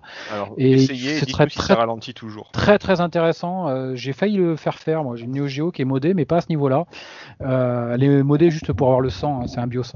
Et puis pour avoir une sortie hyper propre d'un point de vue RGB. Là, sur un débat euh, spécialiste. Ouais, ouais, on Mais, euh, mais euh, ce serait très très intéressant de, de voir s'il y en a qui ont fait du, du- du modage euh, fréquence, euh, si ça ralentit toujours sur Last Resort. on Ok. lance le truc, on verra bien. Après, c'est un Euh, public restreint parce que c'est celui qui a un Last Resort en version AES Oui, voilà, ouais, déjà. Ouais. sur une Neo Geo modé. Quoi. Donc dans les auditeurs, on sait Ouais, qu'on est. euh, si, on en a, si on en a un, c'est déjà beau. Quoi. Fred en a un. Mais bon. Ah, ah, ah. Bon. Ah. Et, et numéro 1, du coup, Euh, numéro 1, Neo Turf Master. sur qui est un jeu de. Nazca. Non, mais de. C'est un jeu de golf. Golf. Voilà. C'est magnifique. J'ai passé des heures en fait euh, pour la petite histoire à l'époque. euh, J'étais à l'armée. Il n'y avait pas grand chose à faire. Il y avait une bande d'arcade avec Neo Turf Master. J'y ai joué mais des heures et des heures et j'adore ce jeu. Là encore, encore aujourd'hui j'y joue donc euh, voilà. Putain, le mec, il a une, une Neo Geo pour jouer à un jeu de golf, quoi. Ouais mais en arcade je trouve qu'il est vachement bien. Je suis désolé. Bon, il est ok. vachement cool quoi. Euh, Tagazu. Oui. Eh ben, je vais donner mon top 3. Alors, euh, mon top 3, euh, euh, je vais commencer par créer déjà un petit peu, me faire huer parce que je vais changer un coffre. Mais c'est peut-être pas le coffre qu'on attend, c'est le coffre 2000. Pourquoi le 2000 Ouh. Voilà, on peut, Oh, on le peut euh, Le 98 est largement supérieur, mais tout simplement parce que voilà, sur cette euh, euh, borne euh, Neo Geo qui était à côté de chez moi, bah, c'était lui et c'était lui qui me faisait rêver à l'époque avec euh, son système d'équipe et euh, même si euh, j'avais pu jouer euh, déjà aux autres coffres, mais celui-là, bah, il reste dans mon cœur. Je trouve qu'il est, il est, il est très bon. Non, c'est de la merde, c'est de la merde. C'est, mais, mais voilà, je sais que les, les vrais, comment, les vrais coffeurs, comme on les, les, appelle, les vrais gamers. euh, les vrais, voilà, même dans le versus fighting que, que je fréquente un peu, euh, voilà, ils jouent à KOF, euh, bah, pas celui-là, hein, personne joue à celui-là. Mais bon, c'est comme ça. Euh, dans le top 2, euh, ben, je vais faire plaisir à, à mon ami euh, Marc, parce qu'il en a parlé tout à l'heure, mais c'est Samurai Shodown, dit Samurai Spirit. Alors j'ai choisi le 2. Pareil aussi, je pense pour euh, côté euh, coup de cœur, parce que c'était celui qui était dans cette. Voilà, nostalgie. je sais pas si. voilà, il me semble que le 3, mais j'ai pris beaucoup plus de plaisir à faire le, le 2 donc avec ces armes euh, voilà qui, qui volaient en éclats. Euh, je trouvais ça à l'époque euh, où on s'amusait à Street Fighter à main nue. Voilà, là, voilà les armes, récupérer les armes. Je trouvais qu'il y a un petit côté encore plus stratégie. ça rajoutait un côté, voilà, fallait chercher son arme, récupérer. Est-ce que ça vaut le coup Est-ce qu'on se bat à main nue? Enfin voilà, j'ai adoré. Et en 1, ben, ah le run and gun, euh, voilà, des run and gun, j'ai envie de dire Metal Slug. J'ai choisi le 3 parce que c'est celui-là où on peut se transformer en zombie, donc c'est rigolo les zombies. voilà, c'est juste ça. C'est à partir de cet épisode on peut se transformer en zombie, donc j'ai trouvé ça cool d'avoir son, son, coéquipier. Putain, tu fais chier, t'es encore en zombie. Et euh, mais voilà, je le trouve aussi bon que le 1 et le 2. Et puis même objectivement, ça reste le meilleur. Si, pour celui qui a jamais touché un Metal Slug, euh, c'est oui, le 3 qui est le plus complet, le plus long. Après, euh, niveau clin d'œil et tout, c'est vrai que le 2 est quand même pas mal aussi. Euh, voilà, il y a, y a, quand même voilà, des, des, bons, parce que ça se moque quand même pas mal des, des dictateurs et tout. Et, et j'aime bien aussi le 2, beaucoup de charisme, le, le, méchant. Et du coup, mais le 3, voilà, pour moi. vous, vous, inquiétez pas, parce que débattre du meilleur Metal Slug, c'est pas, c'est pas un débat de, de, de, volets qui sont tous très bons, donc euh, vous en faites pas. Il n'y a pas de mauvaise réponse. Il n'y a pas de mauvaise réponse. Euh, Marc, ton top 3 Alors en partant du troisième, Metal Slug 3, puisqu'on en parlait. Ah, bah, euh, Alors c'est mon top actuel parce que évidemment si on me posait la question en 95 j'aurais pas répondu la même la même chose. Oui, mais bah avec le recul et actuellement si vraiment les, trois cartouches que j'ai le plus plaisir à, jouer, bon Metal Slug 3 en 3 qu'il est vraiment, c'est un monument. C'est mhm. vraiment un monument. Euh, pour, ensuite, Samurai Shodown, je l'ai déjà cité en deux. Euh, mhm. C'est un monument de jeu de baston, euh, graphiquement, enfin à tous les niveaux. il, a, il avait une certaine profondeur. Je l'ai fait, ça faisait partie des. des c'est la troisième cartouche que j'ai eue euh, courant 94 à acheter d'occasion. Et quand on mettait déjà 800 800 euh, francs d'occasion hein, je parle je précise parce que neuf il valait 1500 euh, francs. On, quand on en mettait une telle somme dans un jeu déjà on a on, on essorait tout ce qu'on avait pour l'acheter. Puis du coup paradoxalement on exploitait les jeux mais énormément c'est-à-dire qu'en gros, on le faisait à fond, puisque vous savez que pendant les six mois qui, qui allaient suivre, on n'avait que ça à jouer quasiment. Donc euh, ça, plus ça, plus ça, puis surtout le coup de cœur que j'avais eu dans cette salle d'arcade, euh, euh, c'est donc mon Samurai Shodown ou Samurai Spirit. oui, c'est dans la localisation. Et en 1, ben, c'est le Metal Slug, le premier du nom. qui est gigantesque. Je crois que c'est le jeu auquel j'ai passé le plus de temps, mais en arcade. Euh, il y avait une bande d'arcade euh, euh, près de là où j'étais à l'époque et je sortais, putain, ça me démangeait comme une, comme une envie de pisser, d'aller foutre 10 balles dans une bande d'arcade pour faire Metal Slug 1 fin 96 et même courant 97, mais j'ai passé des heures à ce jeu et que, et ensuite que j'ai quitté parce que quand il n'y avait plus dans la salle d'arcade, j'étais totalement dingue de ce jeu-là.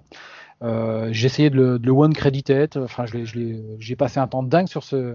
Et est-ce que tu y es arrivé? sur ce jeu Non, j'ai jamais réussi à le one crediter. Oh, dommage. Je, suis assez mauvais euh, à ce niveau-là. j'ai beaucoup de pièces de 10 francs, mais, mais ça dépend des salles d'arcade parce que euh, il y a, y a un, suivant les slots qu'on a qu'on met sur le, il y a les merde. Enfin bref, il y, y, a le niveau de difficulté qui, qui ah oui, d'accord qu'on peut, qu'on peut paramétrer. réglable, oui. donc, euh, que j'ai fini finalement, que j'ai fini par One Credited, mais c'est sur Neo Geo CD, mais euh, quand j'ai acheté ça d'occasion au début des années 2000, bien après. Quoi. D'accord. Euh, bah, moi, mon top 3, c'est bah, pas compliqué, c'est ce que j'ai dans ma borne, donc, hmm. donc ça va aller. C'est bah, vraiment, je voulais la borne ces trois-là. Hmm? Je suis sûr que je peux le deviner. Oui, il y a Mark of the Wolf, Garou, alors, on n'a pas fait la blague, mais oui, Garou l'intermittent, hein, forcément. Euh, donc, Garou Mark of the Wolf, le dernier épisode de, Fatal Fury, et qui est euh, le meilleur jeu de baston 2D du, monde et de l'univers connu. Euh, en deux, Windjammers, parce que bah, parce que c'est un jeu de frisbee, quoi, rien que ça. Donc, c'est puis c'est tellement facile d'accès et en même temps tellement profond que c'est vraiment le genre de jeu que j'adore. C'est comme Tetris. C'est pas compliqué à comprendre. On dirait presque un jeu Nintendo, dis-moi. Euh, putain, sauf que là, il est, sauf que là, il est bien. Mais bon. Voilà. Euh, et, en, et en premier, euh, Magical Drop 3. Ah. qui, Ah euh, ouais, qui que j'ai découvert sur le tard. Que moi j'étais surtout sur euh, Puzzle Bubble et tout pour la Neo Geo, c'était vraiment ça. Et Ah, j'ai bah, découvert Magical Drop qui au début me tentait pas trop. Et, euh, et puis, euh, pff, oh, ben, Ah ouais, ouais, ouais. Il est super. Un, un petit bonjour au RGB, les rétro gamers de Bordeaux, notamment à, à Soun, Cass et, et surtout à Greg, à Grégou avec qui on se. Bon, ça fait un petit moment qu'on s'est pas claqué les boules tous les deux, mais, euh, mais il faudrait qu'on s'y remette parce que Magical Drop c'est vraiment très très bien quoi. C'est surtout le 3, il est parfait. Voilà, c'était mon, mon top 3. Pas de jeu, joli. un jeu de baston, un jeu de euh, un puzzle game et un jeu de, de sport, on va dire. Ouais, mais toi, t'as pas de jeu de golf. Ouais, c'est vrai. Il pue mon top, du coup. Putain.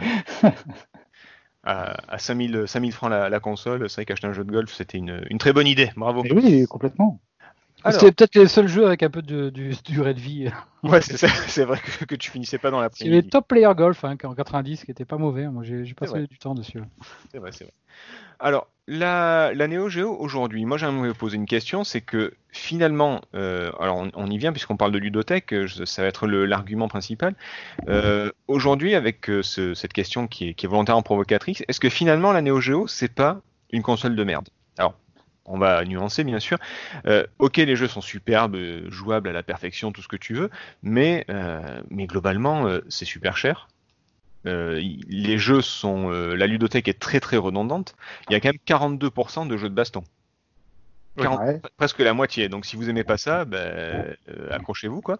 Elle est quand même assez limitée. Il n'y a pas de RPG, il n'y a pas de jeu d'aventure ou très peu en tout cas. Euh, il y a quelques, il y a presque pas de jeux de plateforme. Il y a, il y a beaucoup beaucoup de types de jeux qui n'existent pas. Euh, impossibilité de faire des jeux comme Earthworm Jim ou des, des trucs dans ce genre-là. Ça reste très japonais, très arcade. Et surtout, ben, c'est vrai, comme je disais, ça coûte très très cher. Donc euh, est-ce que au final, ça vaut le coup de, de... Elle faisait rêver? Est-ce que vraiment, pour ceux qui l'ont eu, est-ce qu'ils se sont dit, bah finalement, ouais, j'ai bien fait de me, de, me saigner et de la prendre, ou finalement, bah, bah, j'étais bien avec ma Super Nintendo finalement, parce que j'ai eu Zelda, j'ai eu euh, Secret of Mana, j'ai eu euh, plein de plein de jeux que j'aurais jamais eu sur Neo Geo. Moi, je, je vais répondre, tu as, pratiquement tout dit, mais euh, la, la Neo, c'est une excellente machine d'arcade, au même titre que je verrais pas une Mega Drive justement dans, dans une salle d'arcade. Je pense que son rôle, c'était vraiment ça. À l'époque, j'aurais crevé d'en avoir une.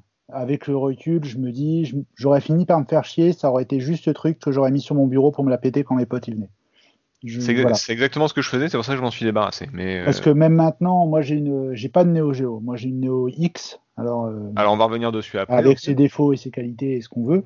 Mais euh, bah, je me rends compte que finalement, je la re... c'est pas la console sur laquelle j'aurais le réflexe de me dire ah bah tiens, je vais me ressortir une Neo Geo. euh, J'aurais envie peut-être d'un jeu un peu plus construit ou un peu différent de, de- de- des standards. Et ouais. J'avoue que avec le recul, je pense que c'est une console de merde, mais c'est une excellente machine d'arcade.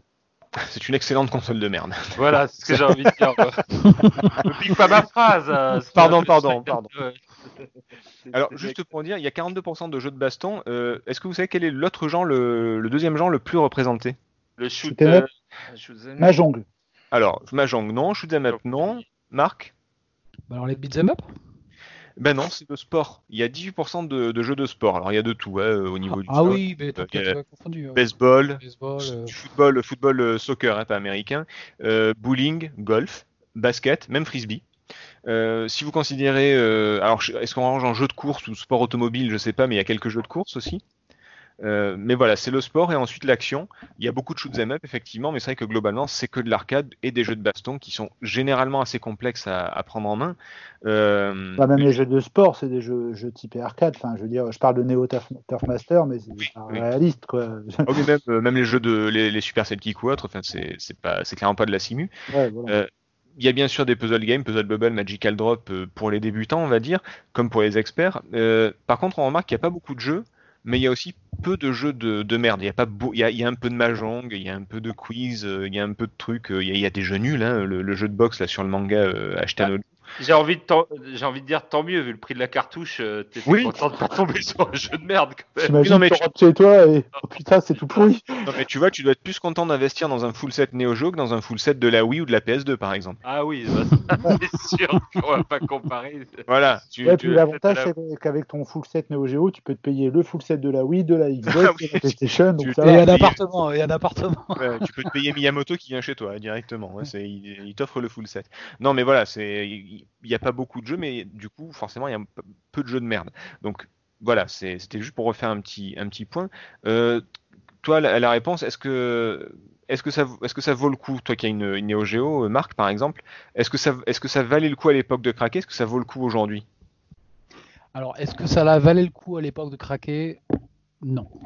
Vraiment, non. Moi, je... de- Là, c'est vraiment très subjectif mon expérience professionnelle. J'ai eu une Neo Geo avec King of the Monster et Blue Journey parce que c'était des jeux qui étaient assez bien notés dans Console Plus et qu'il fallait bien trouver deux, deux jeux d'occasion euh, euh, pour nourrir ma Neo Geo, accessible pour nourrir ma Neo Geo au moment où je l'ai acheté.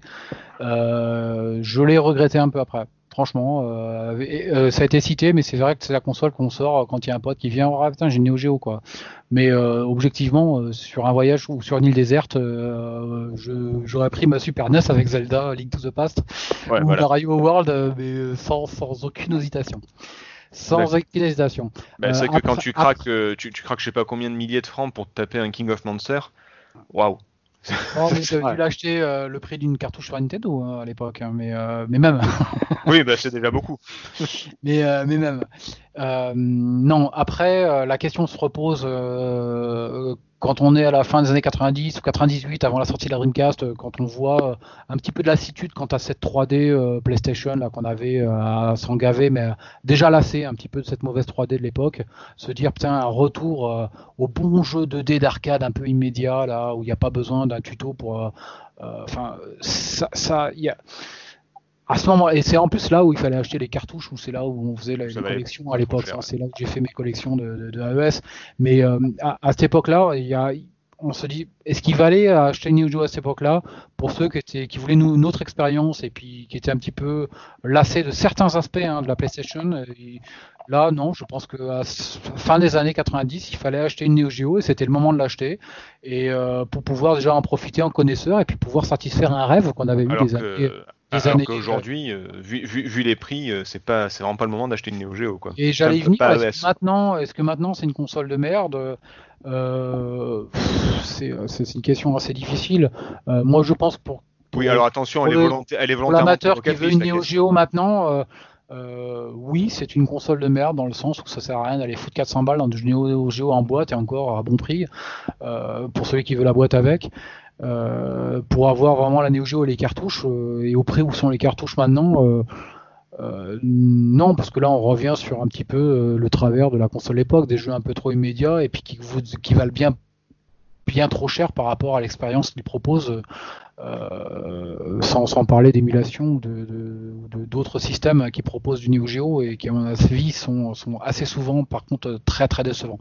Mais la console en elle-même, une vraie Neo Geo AES cartouche aujourd'hui, euh, si on la compare à une Super NES et euh, même à une Mega Drive, on pourrait dire, si on part sur une île déserte, euh, bah, il n'y a pas photo sur celle qu'on emmène. hein. Donc à Oui, ce sens-là, on va oui à la question. Mutation Nation, il est cool là, comme jeu, mais c'est pas Street of Rage quoi. Donc voilà. Robo Army ou Robo Army qui était sorti au printemps. Oui, voilà, oui. À- au même moment, mais euh, alors que dans Console Plus, j'invite d'ailleurs à aller voir le, le Console Plus là, que j'ai sous les yeux de mars 1992 où ils testent Robo Army et puis ils l'encensent. hein. Ils disent euh, c'est une expérience absolument géniale. Ils disent euh, c'est fabuleux, je emploie les termes, fabuleux. regarder les photos de ce jeu mille fois, euh, jamais vous vous rendrez compte de l'expérience qu'on a en y jouant. Je cite, hein, là je des guillemets, où euh, à la fin il finit son test, euh, le deuxième testeur part de la très très belle arcade. Donc quand on- à l'époque on avait envie d'arcade et quand on avait envie, on avait Street Fighter, euh, qu'on avait Street of Rage, je je mouillais l'avais pas beaucoup parce que personne n'allait le tester derrière. Donc, euh, Ouais, Oui. oh, bah, exactement. Il pouvait. Je comprends pas d'ailleurs. Le... Et- c'était très divers hein, parce qu'il y avait des magazines qui le, qui, qui en faisaient pas le, le- euh, qui l'encensaient pas, mais euh, Console Plus en particulier, ils étaient un petit peu généreux avec les notations de Neo Geo. Et euh, bon voilà. Bon là, on s'égare un petit peu, mais aujourd'hui, je pense que c'est pas une console qui vaut le coup par rapport à ce- l'expérience qu'elle propose en Et- rétro gaming. Il faut évidemment mieux euh, acheter une Super Nintendo euh, et jouer à du Super Nintendo. Alors, on, on- on va revenir sur la Neo Geo tout à l'heure. La Neo Geo aujourd'hui, comment y jouer Euh, Taga, pour toi, donc du coup, qu'est-ce que tu penses de la Neo Geo? Est-ce que ça vaut le coup? Le coup, euh, COUT. Euh, à l'époque, je serais d'accord avec vous, messieurs, euh, non, parce que c'est vrai que en termes de diversité, de plaisir de jeu, euh, ben voilà, euh, on était quand même 42% de jeux de baston, t'as tout dit.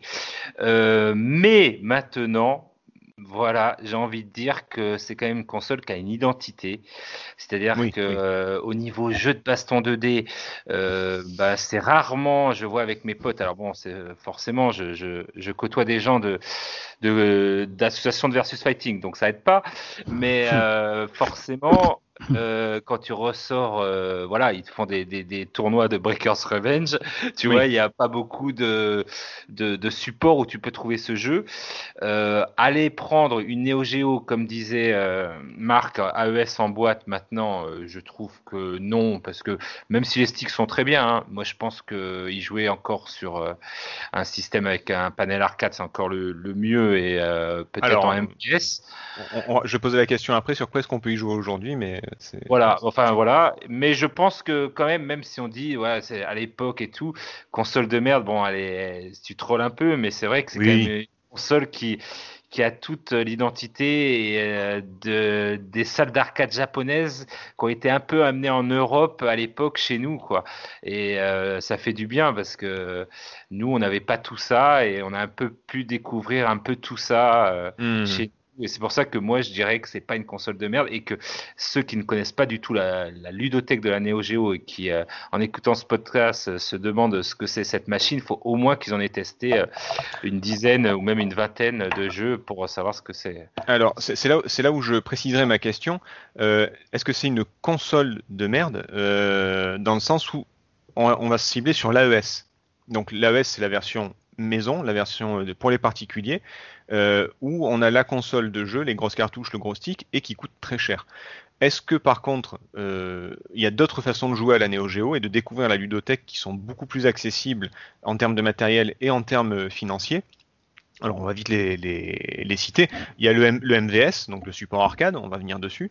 Il y a l'émulation, que ce soit illégal avec euh, un Raspberry ou autre, ou euh, de l'é- de l'émulation légale, c'est-à-dire les consoles virtuelles. Donc, maintenant, les Garou, il est même sur euh, PS Vita, sur Switch, sur ce que tu veux. Et la Neo Geo X ou la Neo Geo Mini, qui est sortie il n'y a pas si longtemps.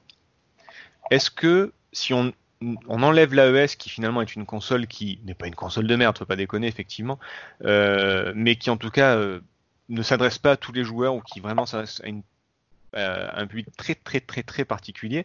Est-ce qu'il n'y a pas d'autres façons d'y jouer qui seraient plus accessibles et qui, la rendraient plus, euh, plus, plus attractive? Moi, perso, j'ai eu la chance de tester. moi, j'ai une, une X ici. Mhm. Euh, j'étais- on a testé aussi une, une mini et on l'a testé aussi en émulation. Alors, la, la euh, Neo Geo X, c'est la console portable qui, Ouais. euh, Qui se met dans un slot. euh, qui peut se mettre dans un boîtier en forme de Neo Geo et qui peut se jouer avec des sticks Neo Geo de l'époque. Enfin, c'est pas bien mêmes, celui que je conseille pas du tout.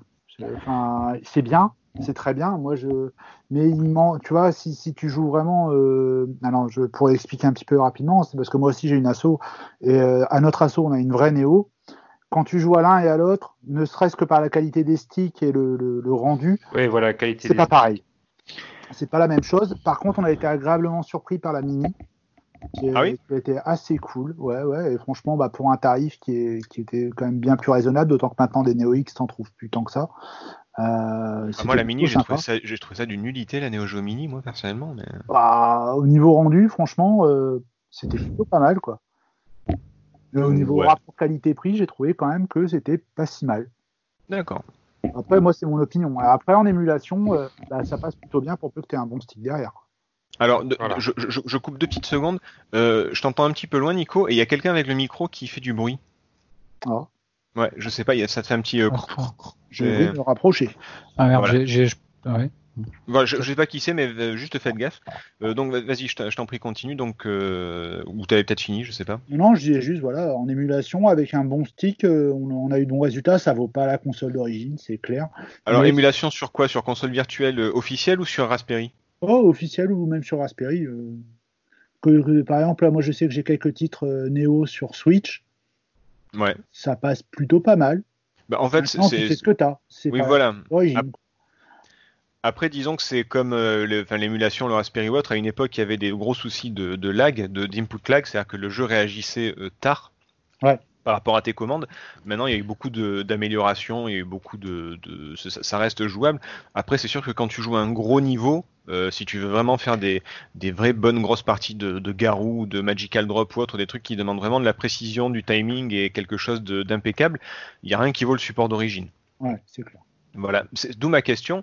Euh, Est-ce que le MVS, ce serait pas le, la meilleure solution De- Je crois que c'est Taga, tu m'as dit que qui a, toi, Oui, du moi, moi, c'est, moi, je trouve que c'est la meilleure solution pour moi et euh, je la conseille un peu à tout le monde. Mais voilà, ouais, j'ai un MVS et euh, franchement, après, c'est au niveau du stick. hein. après, je pense que c'est, vraiment et puis voilà de la qualité, voilà, de l'image sur ma borne. Mais après, Alors, sachant que le MVS, c'est euh, un gros slot dans lequel on met les cartouches spécifiques pour le MVS pour l'arcade, les jeux arcade qui sont pas les mêmes que la, console, donc. Euh, mais donc les, prix sont pas du tout les mêmes. C'est-à-dire qu'un Metal Slug, pour prendre le plus gros exemple, euh, un Metal Slug en AES, ça vaut, pff, putain, j'ai même pas l'idée du prix, c'est des milliers d'euros. Euh, je, je sais pas combien, mais c'était euh, il y a encore quelques années, c'était à 1500 euros facile. Aujourd'hui, je sais plus à combien ça doit taper, mais ça doit être une c'est monté très haut, hein, c'est monté dans les 10-15 000 euros la Putain. cartouche.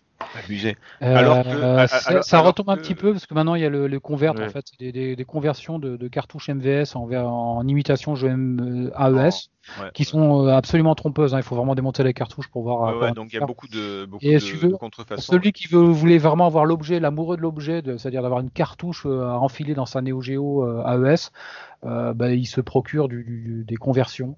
Et euh, du coup, ça a quand même un petit peu fait baisser le, le, le, le marché des Alors, cartouches. Ça, originales. ça, ça, c'est encore autre chose parce que le convert finalement il y a un sacrifice de cartouche qui se fait. C'est très discutable. Euh, voilà, donc c'est une pratique qui est pour moi pire que l'émulation parce que là on détruit quand même quelque chose. euh, Mm. Alors généralement c'est des jeux de merde, mais ça reste des jeux anciens fins qu'un ouais. que- que- qu'un jour on trouvera peut-être plus quoi. Surtout pour en plus les vendre à des prix euh, parce que euh, finalement un slot MVS, euh, un Metal Slug, ça coûte selon l'état de la cartouche, allez on va dire 50, 70. 80, enfin, ça dépend vraiment. euh, c'est moins de 100 balles le, le Metal Slug en tout cas. Ouais. Ce qui est quand même euh, beaucoup beaucoup moins cher. Et en plus, le MVS, si vous n'avez pas la place pour une bande d'arcade, il faut savoir qu'un slot MVS, ça peut se consoliser entre guillemets. C'est-à-dire que vous pouvez très bien l'utiliser comme une console de jeu et en ficher votre cartouche dedans. C'est pas aussi esthétique que le, le capot de je sais plus quoi de, de la Neo Geo. Lamborghini. Voilà, Lamborghini. Lamborghini. une Lamborghini, euh, C'est voilà. sûr que là, vous, là, pour le coup, vous avez vraiment le, le Si c'était une de la deux bagnole, ce serait quoi, tu dirais, toi? De quoi? Si, si jamais c'était une bagnole, le MVS, tu dirais que c'est quoi? Tiens, juste pour voir. Oh, bah Oh, Alors, je- de quoi un, slot euh, MVS par rapport à la Neo Geo, tu veux dire Par rapport à la Oui, j'attendais pas forcément. Moi, je, dirais une bonne euh, Renault 12. Hein. On est sur une bonne Renault Renault 12. 12, ok, voilà. hein. Voilà. Euh, non, bah, non, moi, un hot rod, un truc aménagé sympa, quoi, un bricolage Voilà. sympa, quoi. Ah oui. Ah ouais, c'est un truc euh, Pin My Ride, quoi. C'est le gars qui a fait ça chez lui. euh. Une Renault Voilà, 12, une Renault Ah ben, le, 12 MV le MVS sur une télévision, il y a un côté artisanal. Hein. Il, y a, il, y a, il, y a, il, y a, il, y a, il y a la PCB, enfin il y a la carte euh, apparente. Hein. Enfin, y a des, il y a des jolis montages. Bah non, il y a des jolis. Je pense à, un gars de chez les, chez les RGB justement qui, euh, qui a consolidé un, slot MVS et vraiment c'est super joli avec les couleurs d'origine en plus. hein. Enfin, tu- si on bricole un peu, on peut faire quelque chose de très sympa à un prix très abordable. Donc c'est une console de merde, oui parce que trop cher, euh, parce que inabordable. Maintenant, il y a des solutions qui font que ben, on peut y jouer euh, facilement. On Euh, et- quand même sur des, des solutions de, de spécialistes parce que pour euh, jouer, donc euh, MVS, tant qu'à faire, autant y jouer sur un écran cathodique. Donc il faut déjà avoir euh, quelqu'un qui est vraiment déjà. euh, Oh bah, si tu Euh, joues, sur- si tu euh, joues avec ton. AES, euh, excuse-moi, si tu mets euh, je sais pas combien d'euros dans une AES et 15 000 balles dans un Metal Slug pour jouer sur un 127 euh, non, écran là, c'est c'est Euh, une hérésie, quoi. Il y a, et voilà, faut, faut arrêter tout de suite. il a fait péché, ouais. Ah non, là c'est l'enfer. Là le sol s'ouvre sous tes pieds directement et t'as Satan qui t'attrape par les chevilles là. C'est c'est non, mais le- là où je veux en venir, c'est le, le MVS, il y a quand même un, un coût. Quoi. Enfin, on, est quand même sur AES ou MVS pour y jouer sur une télé, télé catholique, parce que c'est là où il faut y jouer. Ça, quand même, c'est quand même une- déjà une solution de, de, de Oui, relativement passionné, quoi. De, de C'est sûr que quand on voit que Garou Mark of the Wolf il est à, à, à 5 euros en promo sur Switch, c'est sûr que c'est pas le même budget. En même temps, euh, c'est pas pareil de jouer avec la manette Switch que malheureusement, le MVS a un coût maintenant. hein. Euh, les, des slots euh, MVS à cartouche MVS sur eBay, enfin, ça se trouve quand même maintenant. Il faut quand même mettre 100, 150 euros pour en avoir un Euh, Oh, c'est- alors ça dépend des slots. Moi, je, si tu vas dans les communautés de, de gars d'arcade, tu peux en trouver à 70 oui, balles. sur les forums, ouais, ça, sur les voilà. forums, c'est là où il faut trouver ça les peut bons encore se, ça peut Mais encore un auditeur qui, qui regarde euh, rapidement pour voir pour procurer un slot MVS, c'est un coût qui devient pas négligeable et Ouais, mais- déjà et c'est le slot seul, donc en plus ensuite il y a la logique de, de conversion pour celui qui est pas bricoleur, il va il va passer un petit moment où euh, il va le faire faire, donc ça Oui, a un et- et, les jeux ont quand même un coût. Un Windjammer, c'est plus de 100 balles. Un Mark of the Wolf, c'est plus de 200 balles. Mais bon, Et Quand là tu où on pourrait en venir, c'est la, ouais, c'est la solution des, des multijoueurs en un qui sont des solutions pas légales, mais euh, euh, pas- qui sont euh, réussi, souvent assez, assez propres, qui sont pour certaines assez propres et qui proposent euh, quasiment euh, toute la ludothèque de la console, ou du moins les principaux jeux, avec un peu de déchets, parce qu'il y a des versions à la con, mais à en ficher dans un slot MVS sur une télé catholique, c'est certainement le meilleur compromis. Moi, la, conclusion à laquelle j'arrive, ce qui, est, un petit peu dommage, euh, pour répondre à la question, est-ce que c'est une console de merde? Bon, ben non, évidemment non. Mais euh, c'était du troll. Mais finalement, pour jouer à la Neo Geo, ce qui est ironique, c'est qu'il vaut peut-être mieux se passer de la console. Si, si vous voyez ce que je veux dire, c'est pour jouer au jeu Neo Geo, ben, il vaut mieux peut-être ne pas passer par la console directement et, trouver une autre solution.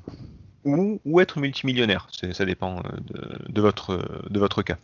Bon, après, voilà, pour un public d'aujourd'hui, il faut, euh, pour les jeunes, pour les jeunes rétro gamers, euh, ouais. Il y a, il y des solutions accessibles. Il existe des solutions accessibles. Moi, je déconseille l'écran LCD, puis les, les portages sur Switch, je, sans, sans, sans joystick, ça a déjà été dit, euh, c'est quand même déconseillé parce que ça, finalement, c'est, euh, ça nuit à l'expérience originale. Alors, alors j'ai parlé de la Switch parce que c'est la, la plus, euh, la plus euh, répandue, la plus connue entre guillemets, mais il y a aussi des conversions euh, PS4, Xbox, où on peut trouver des sticks arcade. Je pense qu'il doit y avoir des sticks arcade pour Switch, ça doit exister, non? Ce- Taga, ça, te- non? Ça, ça vous parle ou pas? Non, je crois pas, moi. non? Ah, ce serait dommage. Bon, en tout cas, vous pouvez le faire sur PS4 ou sur, euh, sur Xbox.